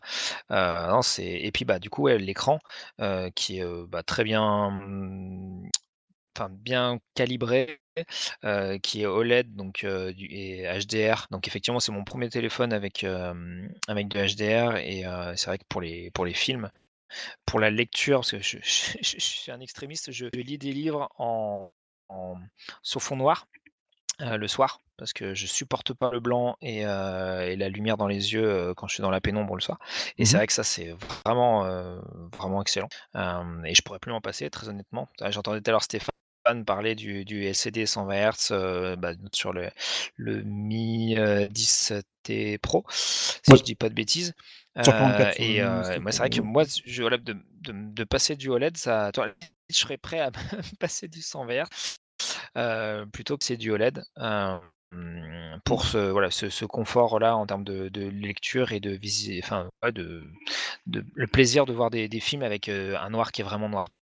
Voilà. Mmh. Et puis tu as, aussi le, aussi l'autre truc que je trouve vraiment sympa justement sur les sur les écrans OLED, c'est le côté euh, le côté écran ambiant, euh, le ah. dark mode d'une part, et puis les côtés écran ambiant, par exemple sur les, sur les pixels, on a, l'écran ambiant qui, euh, qui, qui t'affiche des informations, genre t'es un prochain rendez-vous, des choses comme ça. Ah, donc c'est écran verrouillé quoi en fait. L'affichage sur l'écran éteint. Tu l'as aussi quand, sur le téléphone, Xiaomi, quand, hein. quand, le téléphone est éteint, oui là tu mets tu sur Et chez Samsung aussi. Voilà. Bah, surtout les OLED. Hein. Et euh, ouais, et c'est vrai que ça, par contre, sur un, bah, forcément, sur un téléphone LCD, dès que tu vas avoir une image, tu vas avoir du rétroéclairage. Euh, et, ça, et ça, ça, c'est Samsung qui avait inventé ça sur le S7 euh, pour la première oui, fois. Tout à fait, ouais. Et uh, always on display. Ah, le gros plus aussi de, du, du, fin, du Mi 9, c'est que tu as une batterie qui, qui est très très confortable. Tout à l'heure, on mmh. parlait du Pixel 4, euh, euh, qui est un super appareil, mais qui n'a pas de batterie. Là, mmh. c'est l'inverse. On a peut-être un appareil photo un peu moins bon, mais par contre, en termes de, enfin de, ouais, de, batterie, je suis mmh. encore euh, ma journée et demie tranquille. pourtant, j'utilise beaucoup de téléphone et je fais quelques personnes qui jouent pas mal avec. donc ça, c'est vrai que c'est, enfin, la, batterie, enfin, et donc l'autonomie, c'est un, critère qui est, qui est, très important. Et d'avoir un milieu de gamme avec une telle batterie, c'était il, en est même, il en est même presque lourd. Hein. Alors en fait, moi, la batterie au tout début, il tapait presque les deux jours. Il allait presque gratter les mhm. deux jours, mais vraiment hallucinant. Maintenant, c'est plus euh, une journée quand même. Hein. Euh. Alors après, bah, il y a beaucoup d'applications, mais ouais, hmm. il, accuse son âge. Bon, le, système est devenu un peu plus lourd aussi, plus lourd, donc plus joli, mais plus, lourd. Là, ils ont fait une mise à jour voilà, qui, qui l'allège un petit peu, mais globalement, c'est nettement plus gourmand. On a bien vu la différence, donc bah, forcément, ça, il n'y a pas de miracle. Et puis bon, on fait aussi de plus en plus de choses. Moi, je sais que avant, j'ai très peu le Bluetooth et même le moins possible la 4G. Maintenant, je suis quasiment tout l'été avec les deux. Euh, le fait que j'ai acheté un, Mi Band et euh, bah, du coup, bah voilà, Bluetooth égale, euh, bah, on s'assure de, la batterie, hein, forcément. Ouais. Alors du coup, pour situer un peu le téléphone, alors je trouve aussi qu'en photo il est très très bon. Euh, en vidéo, euh, là par contre, je le trouve bon, mais quand même, je pense que là, à mon avis, un S10 ou euh, S20 ou quoi, ça c'est meilleur quoi. Ou, ou, les derniers, derniers iPhones, j'ai pas de doute qu'ils soient meilleurs en vidéo que, que le Mi 9T. donc pour situer un peu les choses, c'est un appareil qui il y a un an ou un an et demi, ça fait quoi, presque un an et demi qu'on l'a non, quelque chose comme ça, coûtait dans les en juin 2019 je crois. Et euh, je l'ai acheté à sa sortie, donc euh, voilà. Donc, ouais. un an, un an et demi. Donc là, moi, quand je l'ai pris, c'était un peu après. Euh, il coûtait donc 265 en 128 Go quoi, ce qui n'est rien, quoi. Mmh. Enfin, rien. C'est toujours une somme 265, c'est clair. Maintenant, voilà, c'est un outil de travail. Et par rapport, enfin, au vu des, qualités de du, terminal et de tout ce qu'il apporte mmh. dans tous les domaines, la somme est quand même assez dérisoire si tu mets ça en parallèle avec de l'iPhone. avec des Samsung euh, donc avec le 7, S7, euh, Galaxy S7, S8. Ah bah ça a remplacé un haut de gamme Samsung, Et moi je te dis bah écoute moi voilà je, j'avais un souci avec mon Nord 8 qui avait vraiment rendu 2-3 euh, ans de, de fier et loyal service. Voilà la batterie tenait plus donc qui a fait que je change, j'avais pas dans etc. Et du coup, et eh ben, le Mi 9T est tombé plutôt à, point nommé, je l'avais pas vu venir. Et effectivement, j'étais tellement emballé que j'en ai évidemment parlé à Polo et du coup, il a succombé. il m'a rejoint. Bah carrément, en fait, ça, et enfin, c'est, même, ça a même remplacé le haut de gamme avantageusement parce que, bah, avant ça, j'avais le S8 et le S8, son autonomie, c'était une cata, quoi. Mm, mm. Mais genre, tu faisais presque ah une demi-journée avec le téléphone, quoi, en l'utilisant avec l'usage que j'ai, quoi.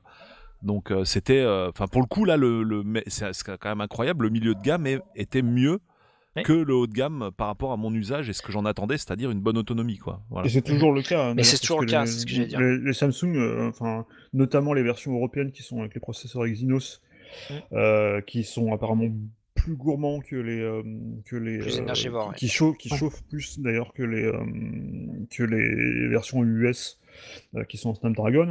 Euh, le, tu, tu, vois très bien la différence entre les tests. Tu prends les, le, le, Note 20 Ultra, euh, qui, est plus récent, qui a été sorti en, très haut de gamme chez Samsung. Tu vois la différence entre les tests US et les tests européens. tous les tests européens ont flingué l'autonomie parce qu'elle était catastrophique mais vraiment catastrophique.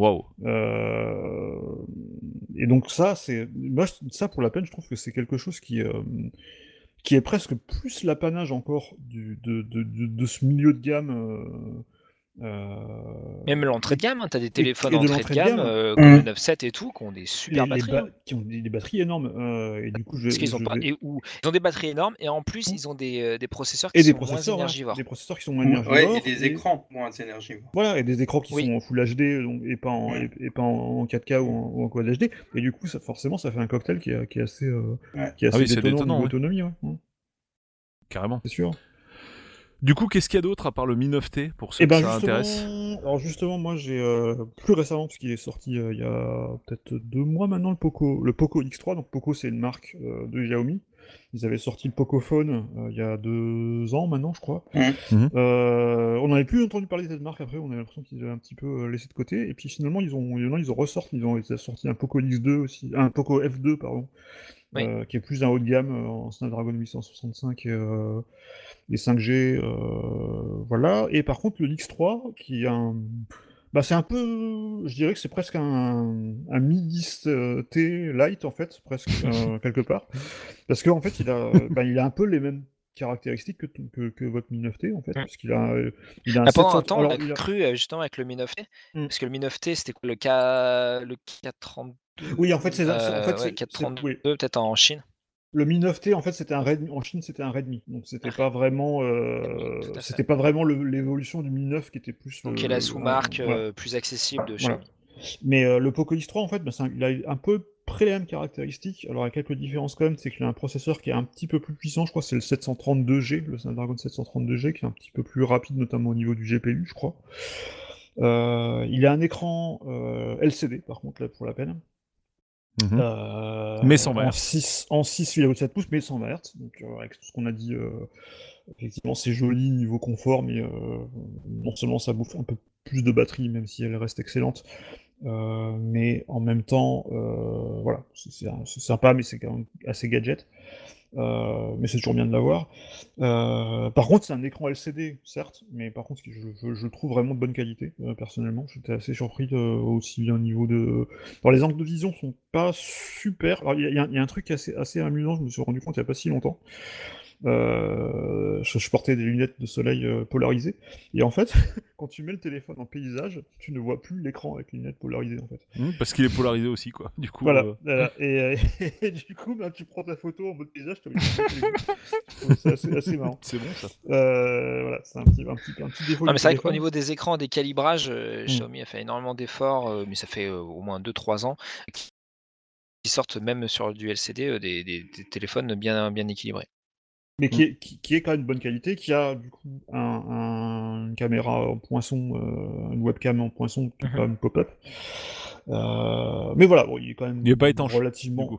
Il alors il est quand même, il est pas étanche, il est IP53. IP53. Euh, donc ça veut dire qu'il ouais, il résiste à la pluie, aux éclaboussures et, et, à la poussière un petit peu.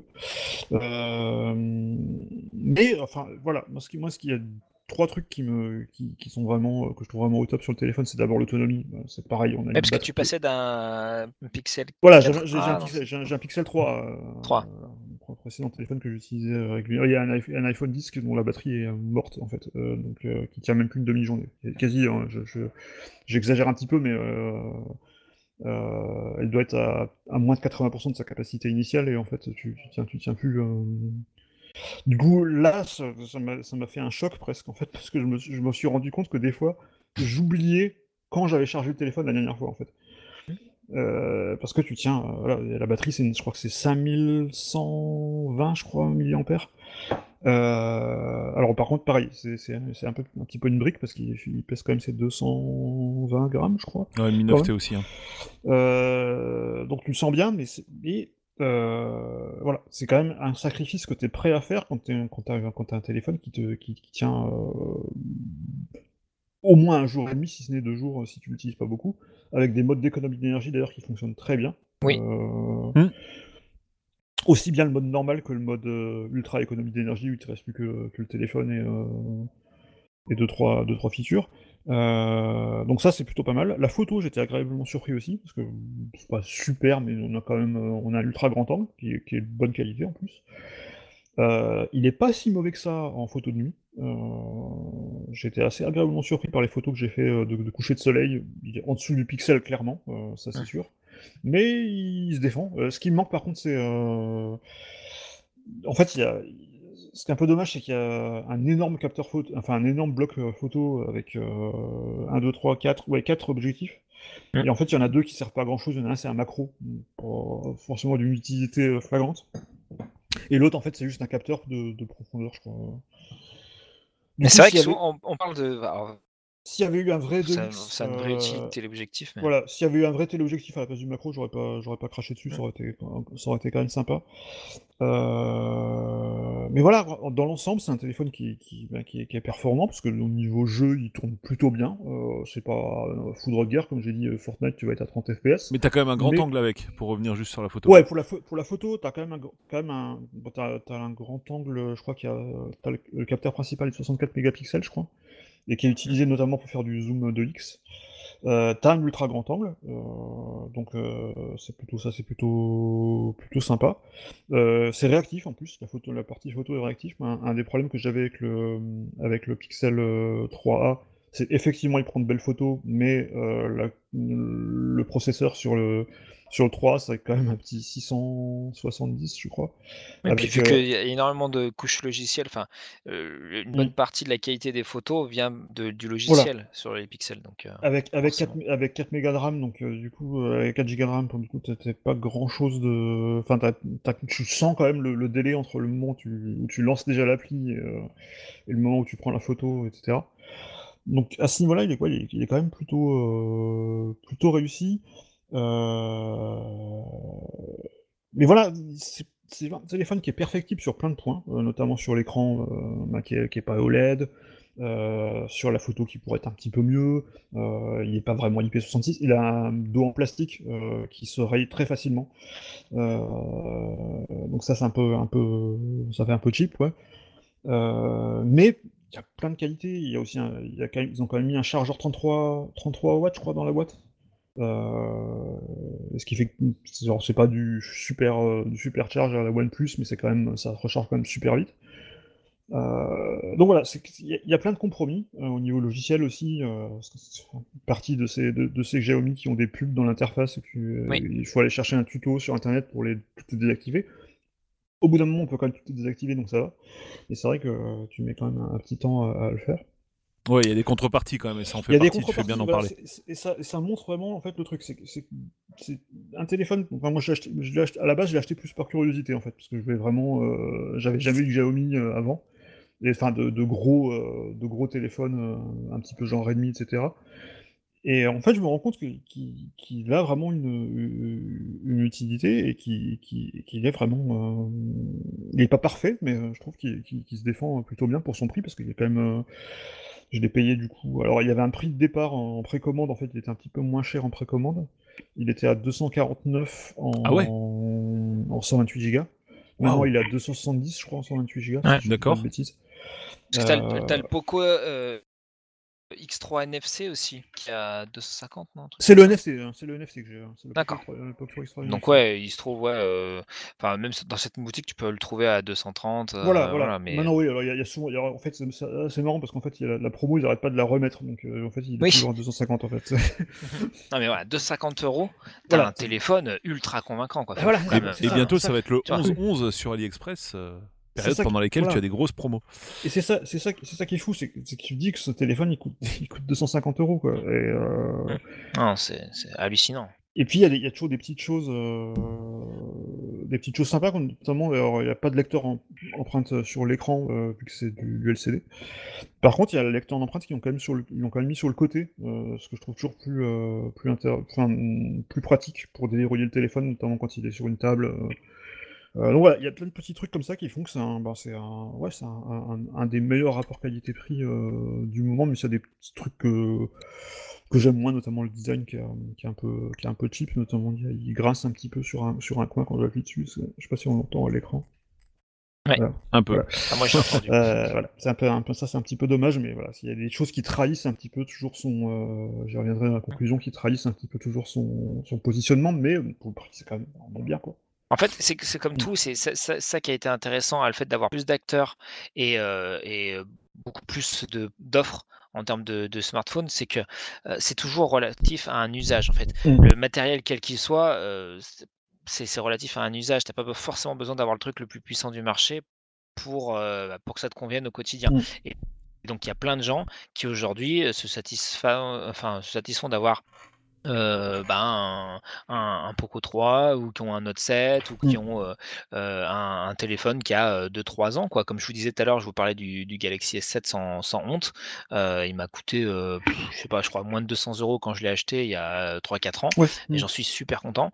voilà, même si effectivement, bah, je vois ces, ces lacunes, mais encore, honnêtement, c'est vraiment du pour certains trucs, bah tiens, j'ai pas de 4K, pas de ci, pas de ça, comme je voudrais, mais c'est vraiment du chipotage parce que mmh. en gros, il fait tout très bien le téléphone. Non, mais c'était une grande réussite là. Donc, donc clairement, ça veut dire que pour la majorité des usages et peut-être pour, j'exagère, mais peut-être 80% des gens, il n'y a pas besoin de mettre bah, peut-être plus de 300 euros ou 350 euros dans un téléphone.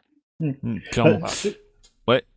C'est ça en fait. Le truc, c'est que c'est qu'on arrive à, à, une segmentation qui fait qu'on peut trouver des téléphones pas chers qui cochent pas mal de cases dont on, dont on a besoin. Et même en étant euh, mm. geek et, gamer, parce que là, quand même, toi, Stéphane, tu euh, enfin voilà, as quand même un usage euh, quand même un petit, peu, un petit peu geek et peut-être un mm. peu parfois gamer. donc, ce qui prouve que c'est pas juste un téléphone pour bah, téléphoner, aller sur Internet et éventuellement faire deux trois photos comme pas ça. Du tout. Et je, pense, je, pense pas qu'il remplacera complètement un, un, un haut de gamme. Mmh mais il va cocher pas mal de cases. Et je sais que mmh notamment, ce critère de l'autonomie, je, le trouve. Alors ça commence à revenir maintenant, euh, notamment euh, sur, le, sur le haut de gamme chez Apple, euh, l'iPhone, les iPhone 11 et les 12 aussi, dans une moindre mesure apparemment à cause de la 5G, mais ça reste quand même en net progrès sur l'autonomie. Mais je trouve que c'est un, truc qui a été négligé pendant des années l'autonomie. alors que ah c'est quand même super bah, encore maintenant. Alors, que, alors que c'est le, à l'inverse, c'est le nerf de la guerre quoi. C'est mmh. sur, enfin, un téléphone qui par essence euh, que tu vas pas utiliser tout le temps branché normalement, euh, bah, c'est vraiment c'est plus tu es autonome et mieux plus tu es content quoi. C'est comme pour les smartwatches, moi ce que je comprenais pas, c'était d'avoir des trucs qui tenaient tout juste la journée neuf. Je me suis dit mais donc c'est bon, d'ici un an ou deux, je finirai pas ma journée, ça a aucun intérêt.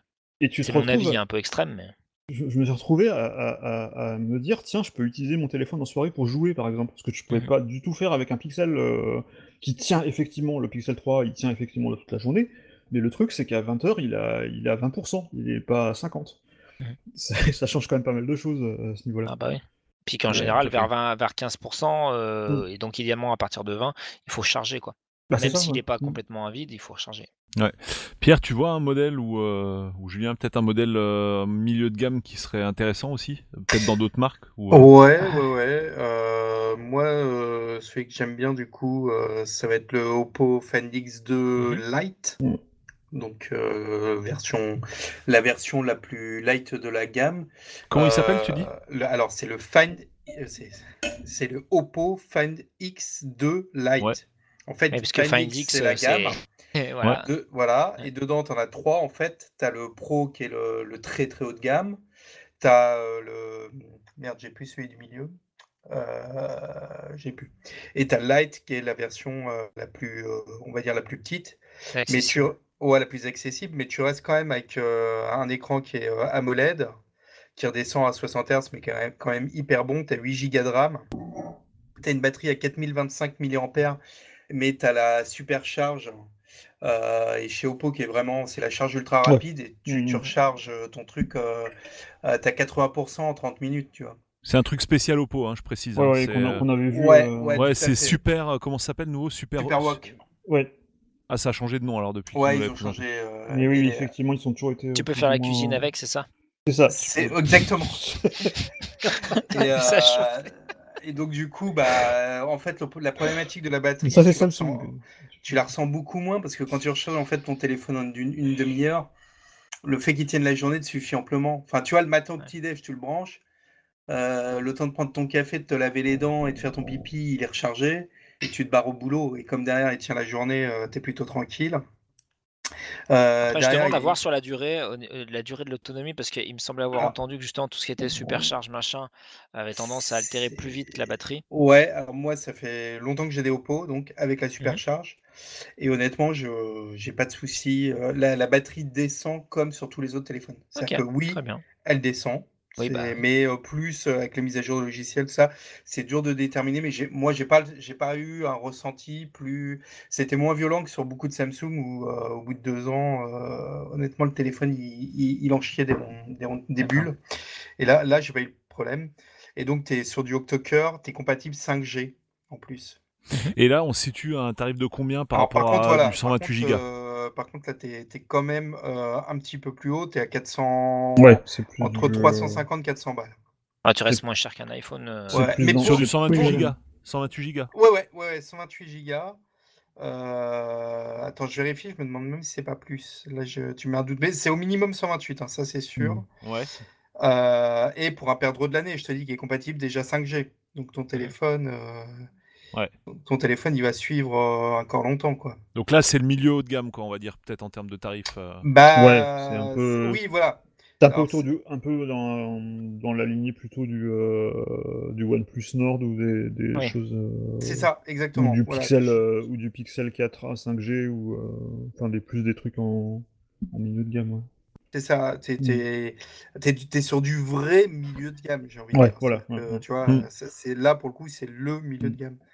Euh, t'es pas sur du, du, bas de gamme. Mais c'est vrai qu'à à 260, quoi, par exemple pour le Mi 9T ou même le Poco euh, ah oui, c'est hallucinant. Je veux dire, c'est hallucinant ce que tu as pour le prix, quoi. C'est complètement fou. Mm, mm, mm. Ben, c'est ça, si, si, tu cherches vraiment euh, le, maximum de features pour le prix, euh, bah, t'es là-dessus, quoi. T'as as, vraiment un, un, rapport qui est, qui est, qui est impressionnant, bah. mais avec des compromis, comme, comme et plus de bah que, sur que, sur cette gamme dans, les 300, dans les 400, euh, dans les 400 euros, tu, où tu vas commencer à avoir vraiment de la vraie qualité en fait. Euh, euh, 128 Go sans, les petits trucs, euh, sans les petits trucs. Pierre, t'en vois le, le Mi 9T quand je l'ai acheté, 256 Go. Ouais, bah, le problème c'est que moi du coup j'ai pas. Moi je suis, je suis, équipé en iPhone, bon voilà, ça fait 15 ans donc. Mmh. Du coup, je suis un peu bloqué chez eux dans un sens. Donc, euh, et euh, même pour le magazine, on teste très très peu de téléphones, donc euh, j'ai pas vraiment accès à des téléphones dans, de milieu entrée de gamme. Et quand tu dis que tu es bloqué, c'est parce que tu aimes beaucoup l'univers, l'OS, etc. Ou c'est juste que tu as, que as, peur de, de, perdre des choses, des, des applications que tu aurais achetées, des choses comme ça? C'est un peu des deux parce que du coup, d'abord, j'ai beaucoup d'applications que j'ai achetées au fil des années. Mmh et puis, du coup, euh, comme je suis équipé à peu près tout euh, sur la marque au fil des années, mmh. euh, j'ai un écosystème qui marche très mmh. bien. Et voilà, j'utilise des Android de temps en temps parce que j'en ai besoin pour le travail, comme j'utilise des PC sous Windows de la même façon. Et globalement, pour l'expérience globale chez moi, ça marche mieux quand j'ai un iPhone. Après, chez, Apple, tu as, du milieu de gamme qui, euh, reste très bien et qui reste. bah, bah oui, bah parlons-en. T'as quoi? L'iPhone SE, t'as un peu moins de 500 euros.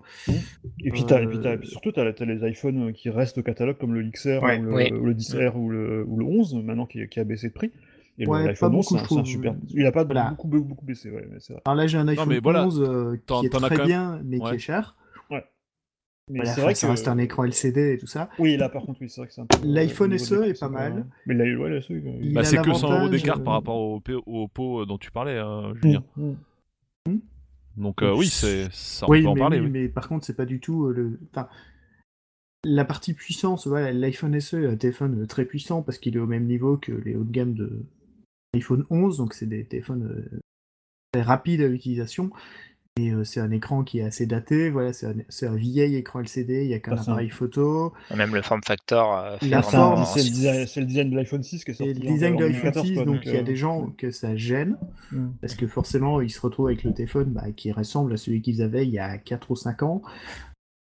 Ah, c'est surtout que c'est surtout l'écran qui est toujours en 16 neuvième en fait qui, qui me dérange sur l'iPhone SE en fait. Euh, parce que du coup t'as vraiment, bordures, as vraiment des grosses bordures et t'as très peu d'espace finalement pour le pour l'écran quoi. Alors si vous voulez en savoir plus sur l'iPhone SE, voilà.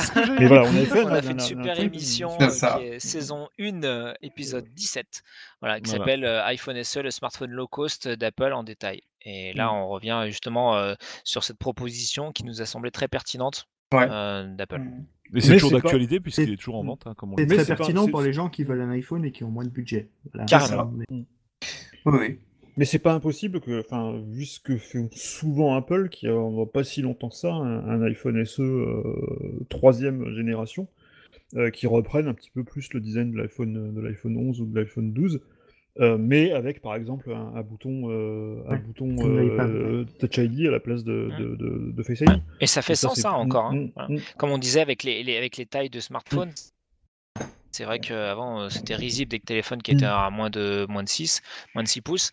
et le, voilà, le, le, SE, on est sur quelque chose de pareil, de plus rationnel par rapport à la taille d'une main, etc. Et ça, ça fait encore du sens. Euh, vous voyez un autre modèle du coup, alors le OnePlus Nord, on peut peut-être en parler vite fait. Euh, ouais, OnePlus Nord, en fait, c'est un. Alors OnePlus, ils ont commencé à, sortir des télé. Le OnePlus One, il me semble qu'il était à 299 euros, si je dis pas de bêtises. Euh. C'est ça, à l'époque, ouais. Et ils ont graduellement monté leur prix pour mhm. arriver à, à, toucher des 1000 euros avec le, avec le 8. Euh, avec le 8 Pro, pardon.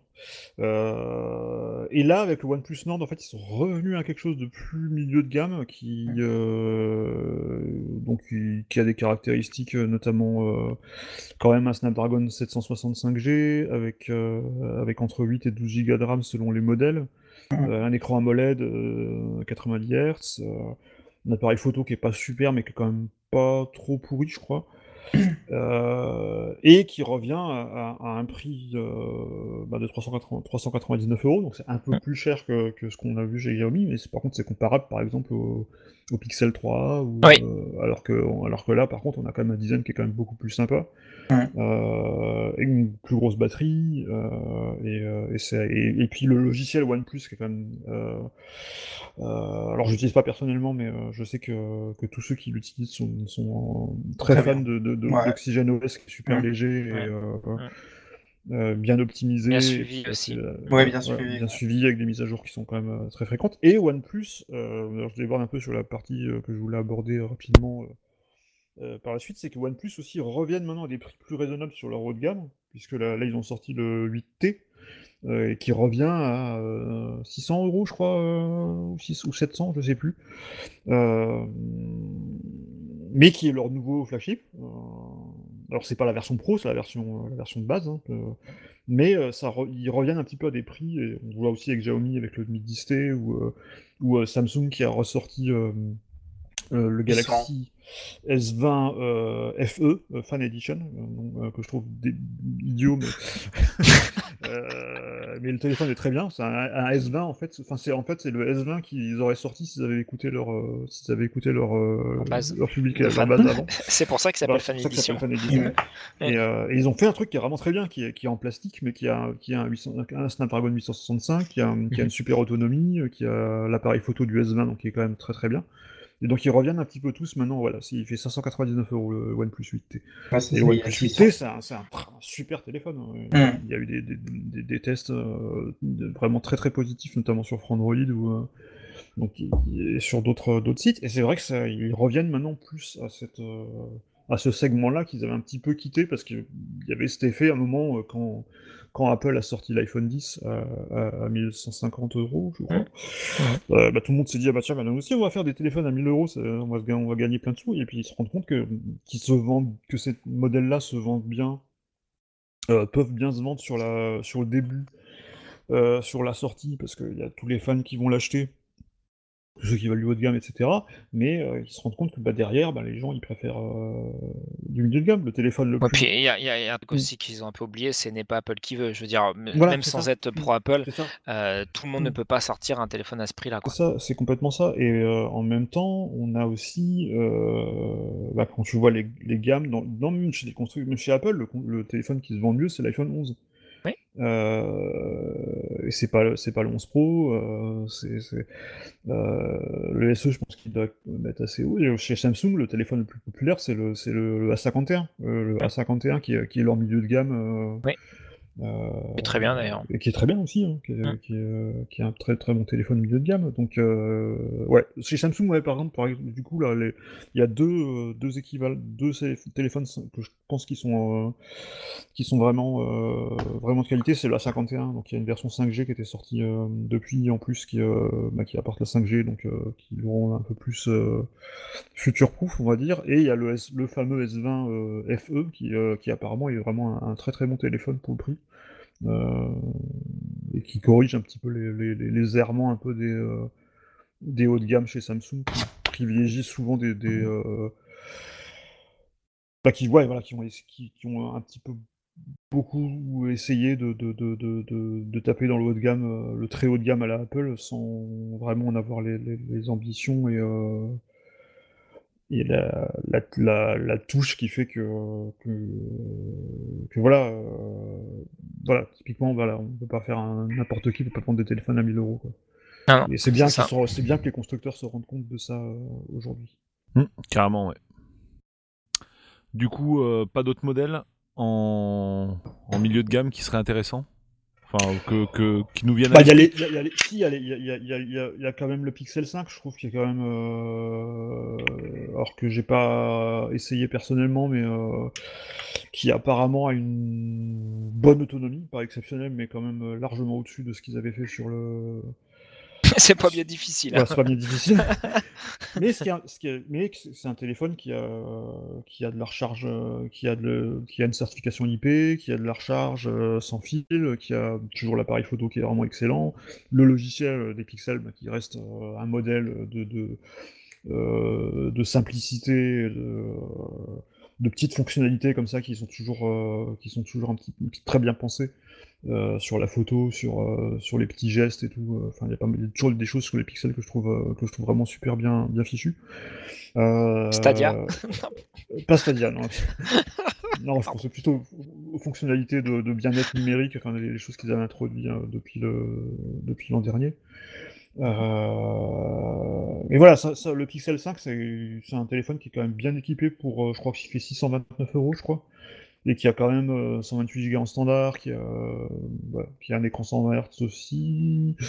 Euh, voilà, c'est un bon rapport qualité-prix, par contre, il faut, réussir à le trouver parce qu'ils ont apparemment ils en produisent très peu et ils sont très très souvent en rupture de stock. Donc, euh, mais justement, est-ce qu'il n'y aurait pas plusieurs hauts de gamme? Ça, c'est une question qu'on n'a pas notée dans le plan et tout. Mais euh, parce que moi, toi, quand j'entends 600 euh, euros et tout. pour, moi, ça tape plus dans le haut de gamme. déjà du, du, haut de gamme. Et sachant qu'effectivement, tu as des téléphones qui se vendent à 1200, oui, mais ça, euros. Ça, euh, faut, se rappeler, ça on, ça, on l'a pas dit euh, effectivement dans, dans, dans l'émission, qu'à à l'époque de l'iPhone je sais parce que j'ai racheté après, un après mon expérience de, Motorola, qui euh, euh, j'avais racheté un iPhone, un iPhone 4. L'iPhone 4 nu faisait 600 euros. Bah, et c'était le, plus cher qu'on pouvait payer un téléphone à l'époque, mhm. un smartphone, c'était au maximum 600 euros. Quoi. Ouais. Il y a une petite inflation Apple, mm, mm. Euh, du coup. Oui, il y a aussi l'inflation à prendre en compte. Hein. Oui, il y a l'inflation à prendre en compte, mais c'était il y a 10 ans en fait.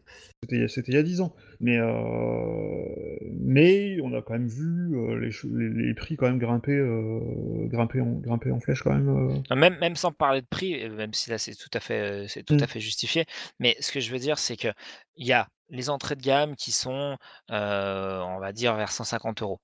tu as des moyennes gammes qui sont en général vers 300, 400 euros. Voilà. Mmh. Et quand tu arrives déjà à 600 et plus, là, c'est déjà autre chose. Tu arrives déjà sur une autre sphère, quoi. Et qui, pour moi, est du haut de gamme. Alors après, un temps, tu as le très haut de gamme, peut-être, si on, doit disons segmenter disons que c'est du milieu haut de gamme le Pixel, on va dire que c'est vraiment. Euh, je rappelle que le, hmm. moi mon, mon, Samsung S8 quand je l'avais acheté, c'était encore, enfin il n'y avait pas le nouveau qui était sorti, hmm. hein, c'était vraiment le S, enfin le S8 était l'unique modèle de la gamme. Alors il y avait la version, euh, la version plus là qui avait une batterie un peu meilleure. J'avais pris le modèle de base et je l'avais payé 550 quoi. Alors pas à la sortie du hmm. produit, on est d'accord. Fallait attendre, fallait attendre 6 mois, voire presque un an, presque la, la, la relève quoi.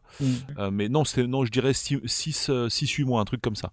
Mais je l'avais payé 550 mm. et c'était le haut de gamme de chez Samsung. Mais sinon, euh, pour revenir dans des prix euh, plus euh, plus proches d'un milieu de gamme pour une entrée de gamme, le, Pixel 4a qui, qui est à 349 euros est un très bon téléphone et qui a une meilleure autonomie que, que le 3A.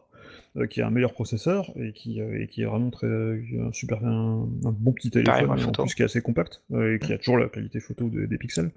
donc voilà, chez Google leur, leur, gamme est pas mal. Et par contre, ce qui est assez amusant de constater, c'est que Google ne fait plus de flagship en fait.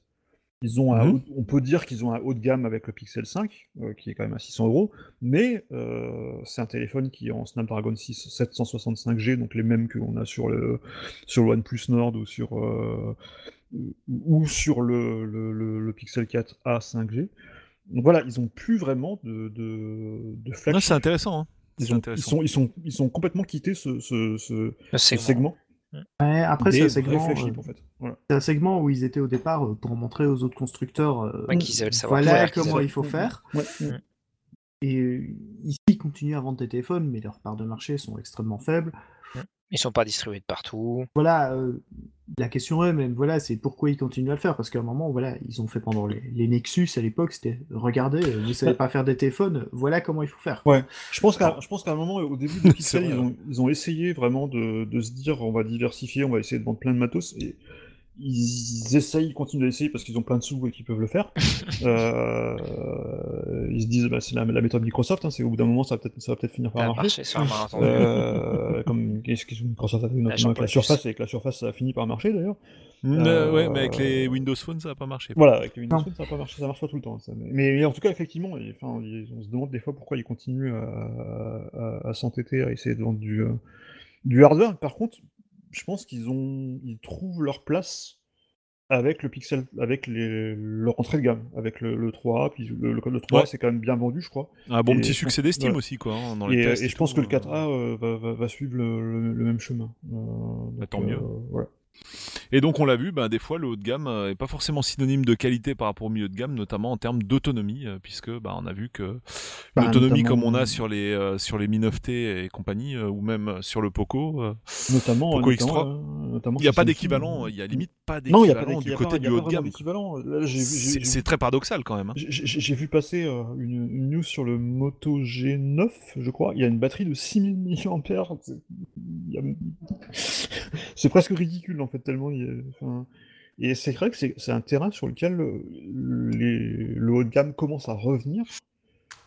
Euh, mais euh, bizarrement, il y, a toujours cette idée de, on satisfait d'un téléphone qui tient une journée. Quoi. Oui, et puis voilà, ils ont quand même de grosses contraintes physiques. Oui, ça aussi, oui. on est souvent sur la course à la puissance. léger, quoi. Ou alors ils, segmentent aussi leur haut de gamme en disant bah voilà on a le haut de gamme plus, euh, alors il est plus gros, il a un plus gros écran, du coup bah eux ça leur permet aussi de caser, une plus grosse batterie dans la foulée, donc tout le monde est content. Ce que, fait, ce que fait Apple avec l'iPhone 12 Pro Max. Hein, ouais. Et ce que fait Samsung, enfin Samsung qui a souvent divisé ses gammes en deux aussi, entre un modèle euh, plus autonome et l'autre. Il y, a aussi une cassure avec le Galaxy euh, Note 7. Euh, c'est ce que j'allais dire, il y a le baptisme. Moi, j'allais parler de traumatisme. Ils sont devenus beaucoup plus frileux par rapport à ça depuis, je crois. Hein. Ah bah oui, parce que c'était quoi C'était un 4000 mAh, je crois, la batterie. Et, et du coup, il a fallu un moment avant de revoir des 4000 mAh. D'ailleurs, je crois que c'est peut-être même Xiaomi, en tout cas, c'est les Chinois qui sont remis dessus. Après, je sais pas si c'est la. Comment dire c'est pas forcément le problème des milliampères quoi. Mais euh, il y avait certainement un souci de conception de la batterie je pense oui, oui, pendant un moment on n'a plus trop entendu parler des enfin sauf erreur hein, euh, des, des, des, batteries de, de 4 mAh voilà. Et il, avait a fallu d'autres avec les mails que les Chinois c'est ce que j'ai dit. Mais, mais Samsung a été vacciné pendant quelques temps. on l'a je vous coupe vite fait, mais je vais, vous laisser conclure tranquillement, les amis. Ça marche. Fois. Merci encore. Et eh ben, merci à toi. Ça marche. merci à toi. Bonne fin de soirée. Ciao, ciao. Ouais, ciao. Salut. Alors du coup, euh, bah ouais, on a fait un peu le tour de ce chapitre-là. Moi, vous voyez des modèles, vous voyez des modèles. Non, bah j'avais ajouté des choses, mais on en les a évoquées en fait euh, pendant l'émission, donc. Euh, donc, bah, faut-il encore acheter du haut de gamme? Eh oui. Euh, alors d'un côté 250, 260 euros. Alors bon, on a vu aussi 400, mais on, parle plutôt de ce milieu de gamme là, quoi, le mhm. milieu de gamme qui est inférieur à 300. Euh, et de l'autre côté, 1000 jusqu'à 2000. Ouais, pour le smartphone pliable de chez Samsung notamment, je crois qu'on on, va taper les 2000 quoi. Hein. même le premier est Fold, ouais. Voilà, et côté iPhone, euh, c'est même plus de 1000, hein, si tu veux commencer à. Alors, ah oui, si, je pense à 1006, 1007 pour les plus gros. Vers l'infini et au-delà. euh, non, là, c'est ton portefeuille que tu plies, en fait, quoi. C'est pas l'écran.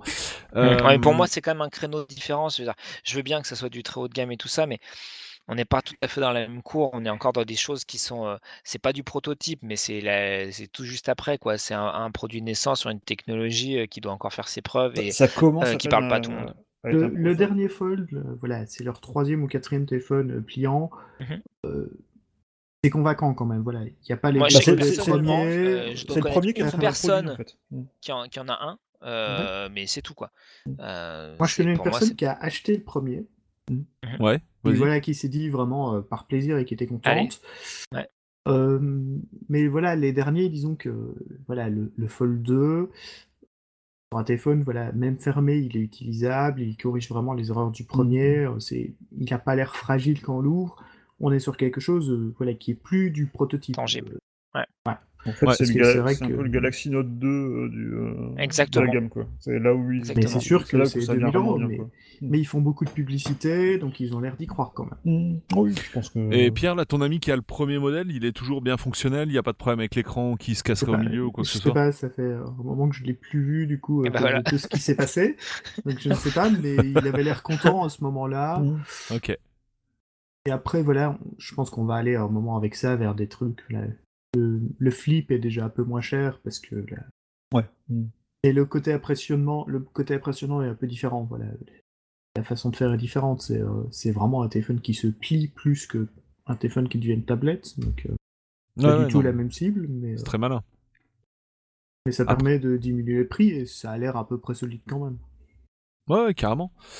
Donc euh, quand même, ça fait un sacré écart de prix entre là où on avait placé la barre du milieu de gamme et le haut de gamme. Hein. C'est quand même mmh. énorme, sachant qu'en plus l'autonomie qui est quand même chère à pas mal de monde, bah elle est plutôt en faveur des, des mobos à moins de 300. Donc c'est quand même plutôt, elle l'est. Elle est des... carrément, carrément largement favorable Oui, euh, avec les téléphones à moins de 300 par rapport au haut de gamme. Donc là déjà, bah, clairement, si c'est l'autonomie que vous recherchez, bah bah faut pas aller vers le haut de gamme en fait quoi clairement. À moins qu'il y ait d'autres caractéristiques en parallèle euh, qui euh, auxquelles vous attachiez plus d'importance euh, typiquement en photo et vidéo quoi voilà. Mais si vraiment voilà l'autonomie c'est le critère et, et, la puissance quoi pourquoi pas puisqu'on voit qu'il n'y a pas ou vraiment aller de des... ou aller sur des gros hauts de gamme comme, comme les, les, Pro Max et les iPhone Pro Max qui là pour la peine ont une grosse autonomie qui sont à plus de 1200 euros si tu prends la version voilà c'est ça. Un peu Donc on a vu, voilà, pour le prix. Ou vous achetez deux, deux, entrées de gamme, deux moyennes gamme, comme ça, quand il y en a un qui est déchargé, c'est une autre possibilité. C'est presque, c'est presque ce que je faisais en, en jonglant quand mon iPhone a dit qu'il n'y avait plus de batterie. Oh, Ou alors on fait comme chez Apple, on achète une batterie qui vaut le prix d'un téléphone. Oui, c'est ça. Ça marche aussi. Voilà. Euh, du coup, dans, alors à part le pliable, bien sûr, dans quel, euh, dans quel cas il faut vraiment euh, se tourner vers le haut de gamme? Quel est le, truc sur lequel, euh, si on veut pas faire de concession, il faut du haut de gamme La photo, euh, la photo je dirais toujours quand même. Euh, ah, vraiment la photo, de nuit, tu veux dire plutôt de Oui, mais je veux dire, si tu veux vraiment une photo excellente, je pense que ça reste pas encore l'apanage du haut de gamme. Voilà. Oui, voilà. Tu dises, je, prends ma photo dans n'importe quelle condition, elle est top. là, dans on a l'expression, voilà, le, meilleur appareil photo, c'est celui qu'on a avec soi. Mm. Bah, voilà, pas l'appareil photo qu'on a avec soi quand il y a plein de lumière en extérieur, quoi. Mm. Mm. Et quand on est en soirée, quand on est dans un endroit un peu sombre. Euh, ou qu'on bouge sans faire exprès, mmh. ou voilà, euh, qu'on n'est pas forcément hyper stable, euh, c'est sûr que ça fait quand même la différence.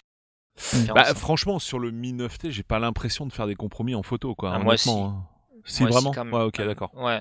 Ouais, mais pas, pas avec le Huawei que toujours fonctionnel, il t'arrive de temps en temps de faire. Mais par rapport au S7, par rapport au S7, tu vois.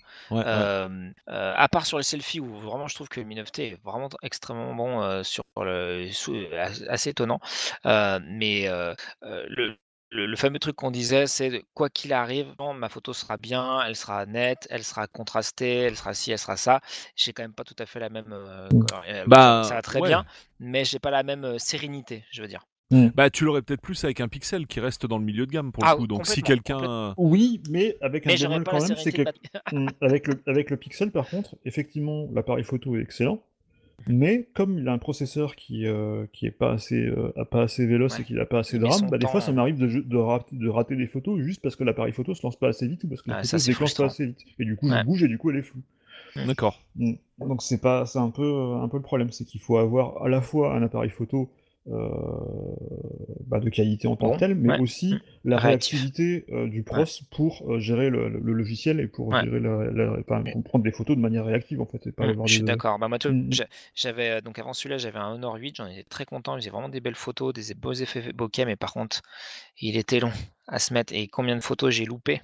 Certainement de belles photos, juste parce que bah voilà, il fallait qu'il se lance quoi. Et ça, ça m'était insupportable. Et ça, par contre, c'est vrai que sur, sur le Mi 9T, j'ai pas trop le problème. Ouais, alors juste pour nuancer, pour rappel, hein, sur l'iPhone 4, euh, alors je sais que c'est vieux, hein, mais ça n'a pas changé en fait la règle. Euh, je pense pas beaucoup. Sur l'iPhone 4, là, au tout début de l'iPhone 4, euh, tu cliquais sur la touche appareil photo, le machin popait direct, tu prenais ta mmh photo direct. Avec la dernière update du téléphone, ça ah mettait 15 ans à s'ouvrir. quoi. ouais, mais limite, je pensais qu'il avait planté quoi. Mmh. Ah oui, non, mais c'était affreux. Donc là, il y, a quand même un mm. peu le cas particulier euh, il y a aussi, mises à jour Apple. Il y a aussi les, mises à jour qui, euh, qui, euh, qui peuvent. Qui te ralentissent bien ton terminal côté Apple et c'est moins vrai côté Android. Hein, mm. On va pas se mentir. Quoi. Ouais. Donc quelqu'un qui veut du milieu de gamme, donc si on fait un peu des, si on dresse des profils mm. et qui euh, veut vraiment privilégier la photo, donc faut plutôt aller du côté de bah, des pixels, quoi. C'est ça? Ouais, je pense que c'est un bon compromis. Les pixels, c'est un bon compromis, euh, notamment les derniers qui ont des Snapdragon 730 euh, et, 765 pour le, 4A 5G et le 5. Cette gamme, la, gamme Pixel sortir en même le même jour le 4A 5G et le 5 qui ont le même processeur, je trouve ça bizarre. Mais... Euh, mais c'est des bons compromis. Franchement, c'est des bons compromis. Autant le 3A, je le trouvais un petit peu, un petit peu juste niveau processeur et ça, et ça ternissait un petit peu l'expérience. Mais là, euh, les, les, derniers, je pense que c'est euh, c'est vraiment, je pense, c'est le meilleur compromis. Ou si on est en, dans un budget plus restreint, le Poco X3, c'est un, le Poco, il, est, il est pas exceptionnel, mais il, est bon. Il est bon. D'accord. Mm, mm. Carrément. Et euh, alors on avait noté que en vidéo, effectivement, quelqu'un qui veut vraiment, quelqu'un pour qui la vidéo c'est ultra important. Mm. Euh, mais là, je parle par exemple de dans le cadre d'une chaîne YouTube euh, ou, alors, quelqu'un qui veut des vidéos de famille d'excellente qualité. Ou qui veut faire des courts métrages, des choses comme ça. voilà. Un étudiant en cinéma ou des choses comme. Là, effectivement, ça reste. ça reste, l'apanage du haut de gamme. Du haut de gamme et notamment de je dirais du haut de gamme et, non, et notamment de l'iPhone. Euh, pour une bonne ah, pour, la, pour, la, vidéo, alors oh, Samsung est très bon pour la vidéo. Samsung est très bon aussi. Euh, c'est même au niveau applicatif. Mm. Par mm. exemple, sur la vidéo, il y a énormément de super applications. Euh, peut-être que Pierre pourra le mm. dire sur, sur iPhone. Mmh. L'application, bah, notamment des trucs comme Filmic Pro qui sont arrivés à, beaucoup plus tard. dans un premier temps sur les téléphones Samsung et, après sur quelques autres. C'est vrai que c'est quand vraiment tu veux faire de soit du montage ou du, du, du photojournalisme mobile, donc du Mojo, différence quoi. Vraiment en fonction de l'usage, rien que l'univers logiciel peut, Tout à fait. peut, avoir une plus-value. Mais par exemple, et l'écosystème qui évoquait aussi Pierre tout à l'heure. Mais par exemple, Samsung, par exemple, sur le, sur le S20 Plus et l'Ultra, je crois que tu peux filmer en 8K, ce qui, ce qui, ce qui reste assez unique. Oui, ah non, mais Samsung, Alors, ouais. très très très bon en vidéo par rapport à ce que tu voulais dire de l'environnement applicatif qui est meilleur côté iPhone, moi il y a aussi un autre truc que j'aimerais bien ajouter, c'est euh, les accessoires et notamment euh, par exemple les bras stabilisés. Typiquement euh, le DJI, eh bien il paraît que l'application est bien mieux fichue du côté d'iPhone que du côté d'Android. Alors il y en a quand même une sur bah Android, c'est sûr.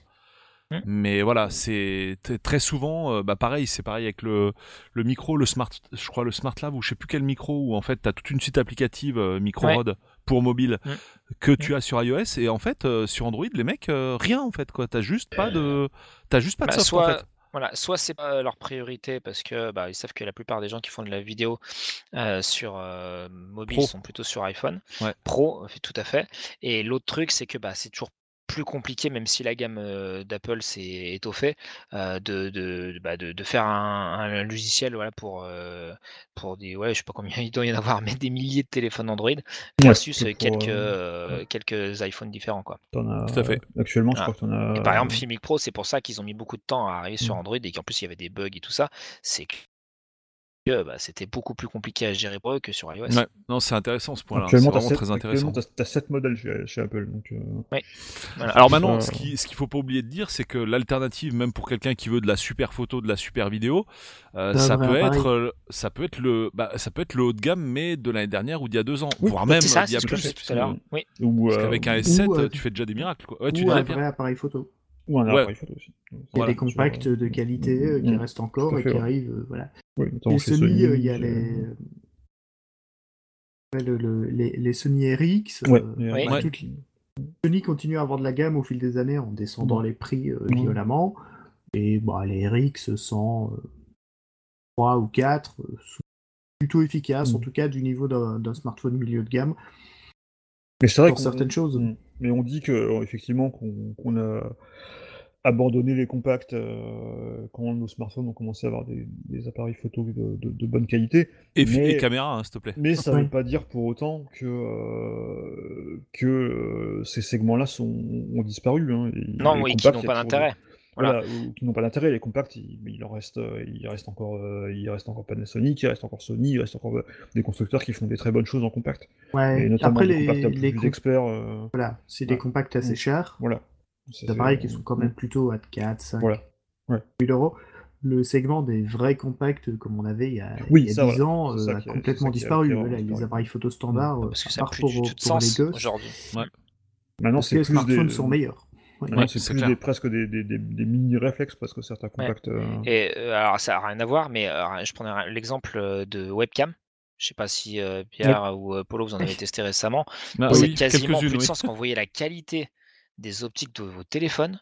C'est, enfin, vous passez sur votre téléphone, vous passez sur la webcam, mais c'est, ça c'est un ah, truc que j'ai sur un téléphone. Bah, il y a, même, celles qui sont, c'est un problème qui se pose même celles qui sont censées être haut de gamme, comme les, enfin, les, les meilleures et les plus réputées, qui sont les Logitech. Euh, Logitech, quoi. C'est de la merde, en fait. Alors, je, je, je serais. L'autofocus. Pas jusque-là. Que... Je serais plus nuancé que ça, mais, mais ça, reste, euh, ça reste de la webcam, quoi. Pour moi, ça reste. Bah, disons, quand je dis de la merde, c'est mm. tout est relatif. C'est par mm. rapport à un Apple, enfin, un smartphone, quoi. Non, mais par rapport à un euh, smartphone, c'est pas, c'est pas très bon, mais les derniers modèles de Logitech sont très bien. Et pour beaucoup de gens, quand ils sont chez eux et qu'ils vont devoir le mettre sur un écran, bah, le n'est pas euh, tout à fait adapté. Mm. Commence enfin à y avoir des logiciels qui permettent de le faire, mais quand, quand on doit travailler sur un ordinateur, simplement, le smartphone ne va pas être adapté nécessairement. Euh, mm. et oui, je parlais vraiment de qualité, hein, mm. pour le faire rapport avec le compact, parce que comme je disais, le compact a encore une certaine légitimité en termes d'usage, mais dans la réalité, dans le, enfin, le quotidien de beaucoup de personnes, il n'a plus aucune utilité. Voilà et est-ce que parce que, même en termes de même en termes de qualité, hormis la question du zoom, même si ça tend à se restreindre, heu, bah, tu as quasiment tous les atouts du compact, heu, sans aucun compromis avec un smartphone. Je dis bien Mmh. quasiment. Ouais. Hem, donc heu, forcément que ça se remplace, en fait. Mais ouais, Du sur, sur les webcams, voilà, parce que là, je suis en train d'en tester justement, mais des Mmh webcams d'entrée de gamme, Mmh c'est affreux. Non, mais enfin, bon, ça c'est un autre sujet, mais même sur le haut de gamme, enfin, moi j'ai refait mon setup un peu pour les vidéos YouTube de la chaîne. euh, j'ai halluciné quoi de voir la, enfin, Logitech, même la, tu sais, 920 Pro et, ou 922 Pro. euh, finalement, j'ai vu des tests sur la Streamcam, donc qui est soi-disant la nouvelle référence. Mais en gros, euh, c'est juste le, la balance des couleurs qui a changé depuis euh, la C922 qui est sortie il y a moult quoi. Ah, Les elle, gars filme sont- un peu plus, elle filme un peu plus vite, elle filme en 60. Mais oui, Ouais. euh, c'est pas, pas une caméra, euh, c'est pas une webcam très intéressante. Elle est chère. Clairement, ouais. Après, voilà, la Brio, euh, c'est hors de prix au prix Ah oui. standard. Et c'est hors de prix au prix actuel à cause du confinement parce que tout le monde en a acheté. Oui. Et euh, quand elle est à des prix euh, plus euh, raisonnables, euh, voilà, on l'a trouvée à une époque entre 100 et 120 euros. Ça, C'est très bien et ça fait aussi bien qu'un smartphone, en tout cas pour les selfies, parce qu'il y a un capteur 4K qui est plutôt efficace. Ouais. Il y a moyen d'avoir des choses correctes en webcam pour. euh, Mais c'est vrai que mais oui, euh, quoi, un pour pas mal de gens, il y a enfin moi, toi, par exemple, je connais plein de gens qui ont qui ont pris un un un Xiaomi, Note 7, voilà, dans ma enfin, à qui j'ai conseillé d'ailleurs dans ma famille proche, ça leur a coûté entre 150 et 200 euros. Mais tu vois ce que je veux dire? Oui. Du coup, j'exagère en disant que, que les webcams ont quasiment pas de sens, enfin, ont moins de pertinence aujourd'hui qu'hier, Tu veux pour dire les compacts? Non, les webcams. non, mais je non, parle des webcams. Ah oui, Il y a un problème de simplement d'usage qui est en train de disparaître parce que depuis le confinement, tous les constructeurs s'y mettent, les constructeurs d'appareils photo le font. Oui. Ils ont des logiciels qui permettent d'émuler une webcam. Ok. Ça commence à arriver sur les smartphones, il y a- il y a des logiciels qui existent et je pense que Il y a IVCam notamment qui a des, a Oui. des, Voilà. a des must. hein. et je pense que certains constructeurs vont le mettre en standard à un moment ou un autre. euh, Oui. Et ce serait bien, oui, d'autant que la. Google quoi, va peut-être euh, le mettre directement dans Android à un moment. euh, Voilà. Hmm.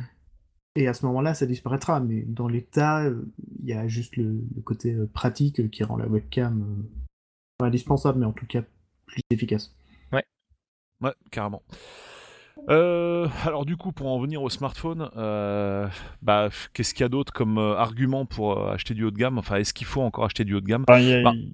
ouais, il y a tout le côté, il y a tout le côté finition, euh, certification. Ouais, surtout la euh, certification, heu, certification IP. euh, ouais. voilà. ça, si Et tu veux un téléphone le- étanche, heu Mm. Et puis aussi ben, les choses moi, moi que je juge moins indispensables parce que j'ai- jamais vraiment trop été fan de la recherche sans fil, mais euh, si on veut de la recherche sans fil, il faut sou- sou- souvent aller quand même encore sur le haut de gamme.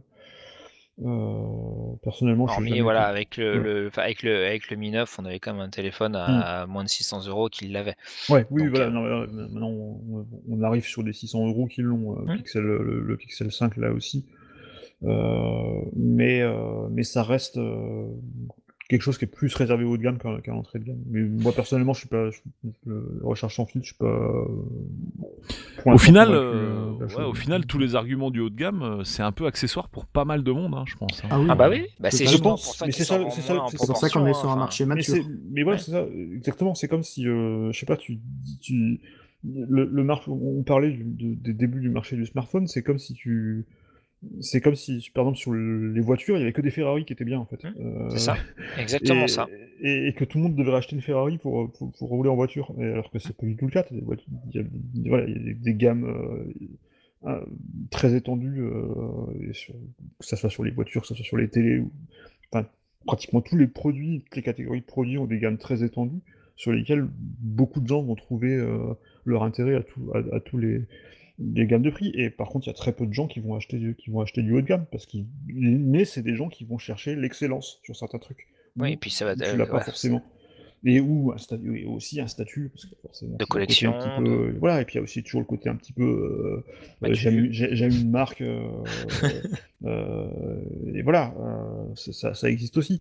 Mais il y a aussi un truc que j'avais noté, c'était au niveau logiciel, qu'on va avoir euh, des lo- des logiciels plus propres, entre guillemets, sur des smartphones haut de gamme.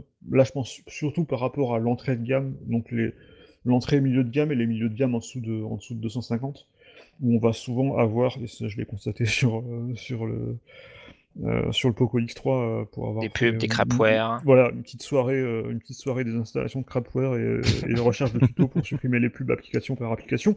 C'est quand même un petit peu même de payer 250 euros un téléphone et que tu, tu te rends compte qu'il y a de la pub quand tu télécharges une appli ou quand tu alors, quand tu, quand tu vides ta corbeille, euh, ça c'est un peu, ça c'est un peu. Euh, il y a, y, y a, quand même aussi un élément à prendre en compte, c'est que mm. tu as le côté pub d'une part, et tu as le côté aussi euh, obscur de la télémétrie qu'on maîtrise pas du tout, quoi. Typiquement sur les Xiaomi, mm. il y a une remontée d'infos ah certainement vers leur serveur. Mm, D'ailleurs, pour cause sur les Xiaomi, on n'a même pas de gestionnaire de tâches. On ne peut pas savoir ce qui tourne en arrière-plan. En fait, ils l'ont dégagé. faut le savoir, quoi. Tu peux pas voir les process, et puis tu, tu peux même pas avoir la liste de ce qui tourne et qu'il est des process et tout ça.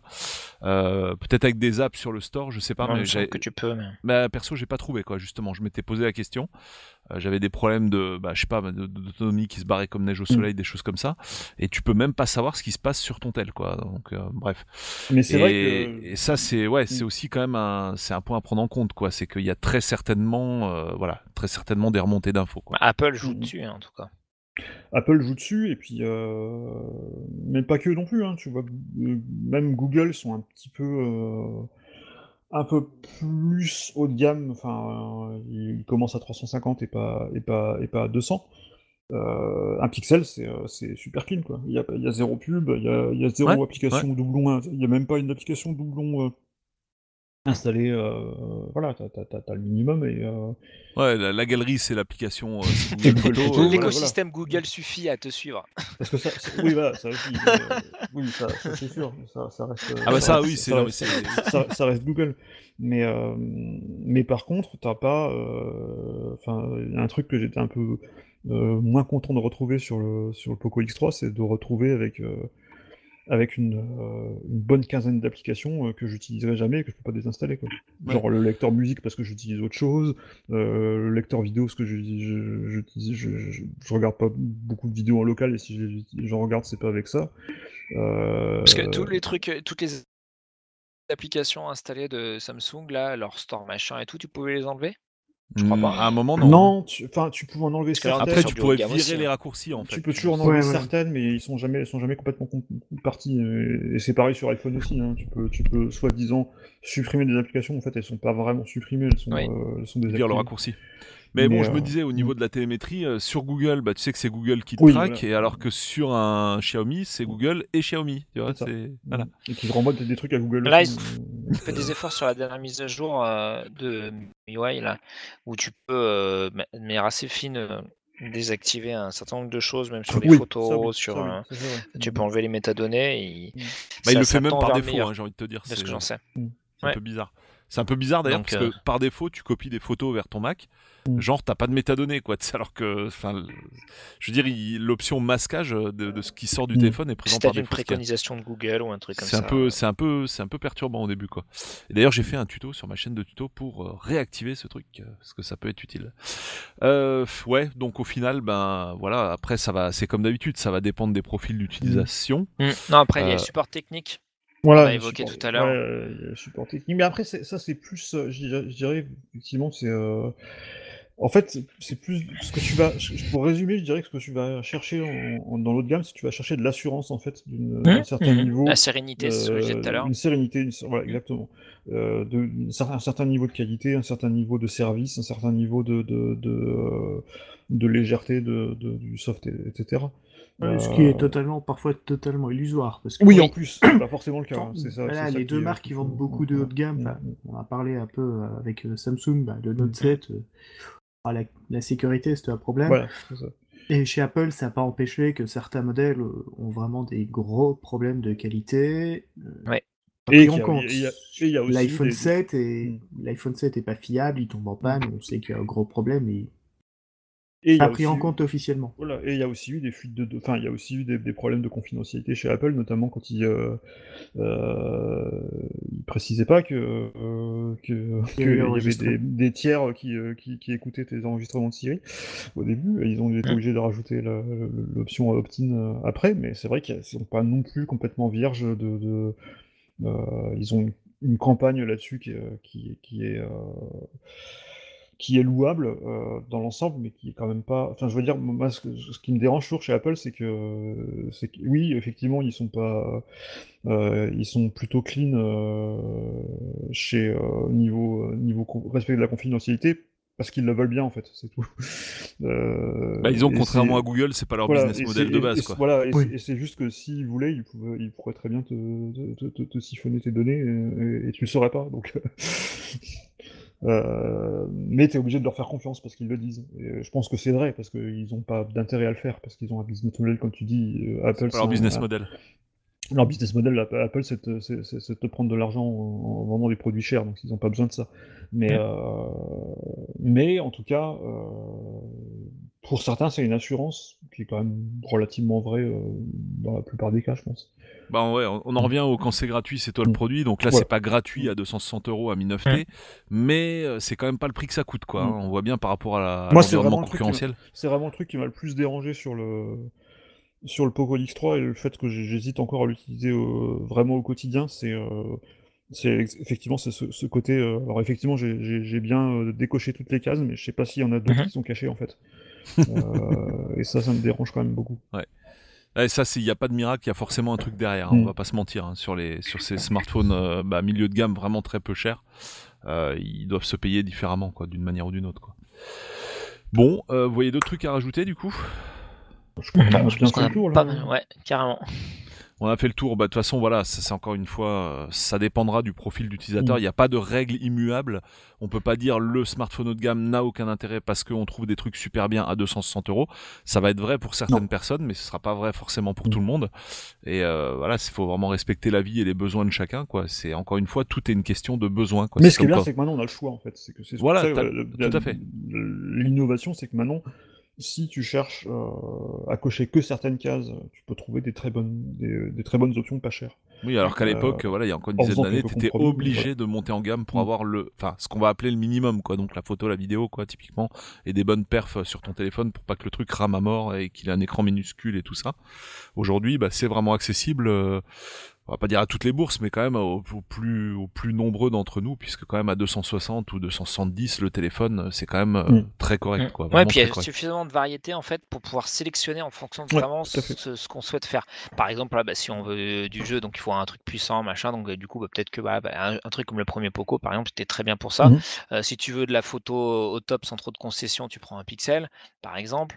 voilà, des, si tu veux un truc très, enfin, assez accessible, mais avec une marque sécurisante et, et un, super, enfin, un bon rapport en termes de photos et de vidéos, tu peux prendre un Samsung, donc le, la 51. voilà, il y a des. il y a un tel éclatement en termes de, de, propositions, en termes de smartphone, que tu.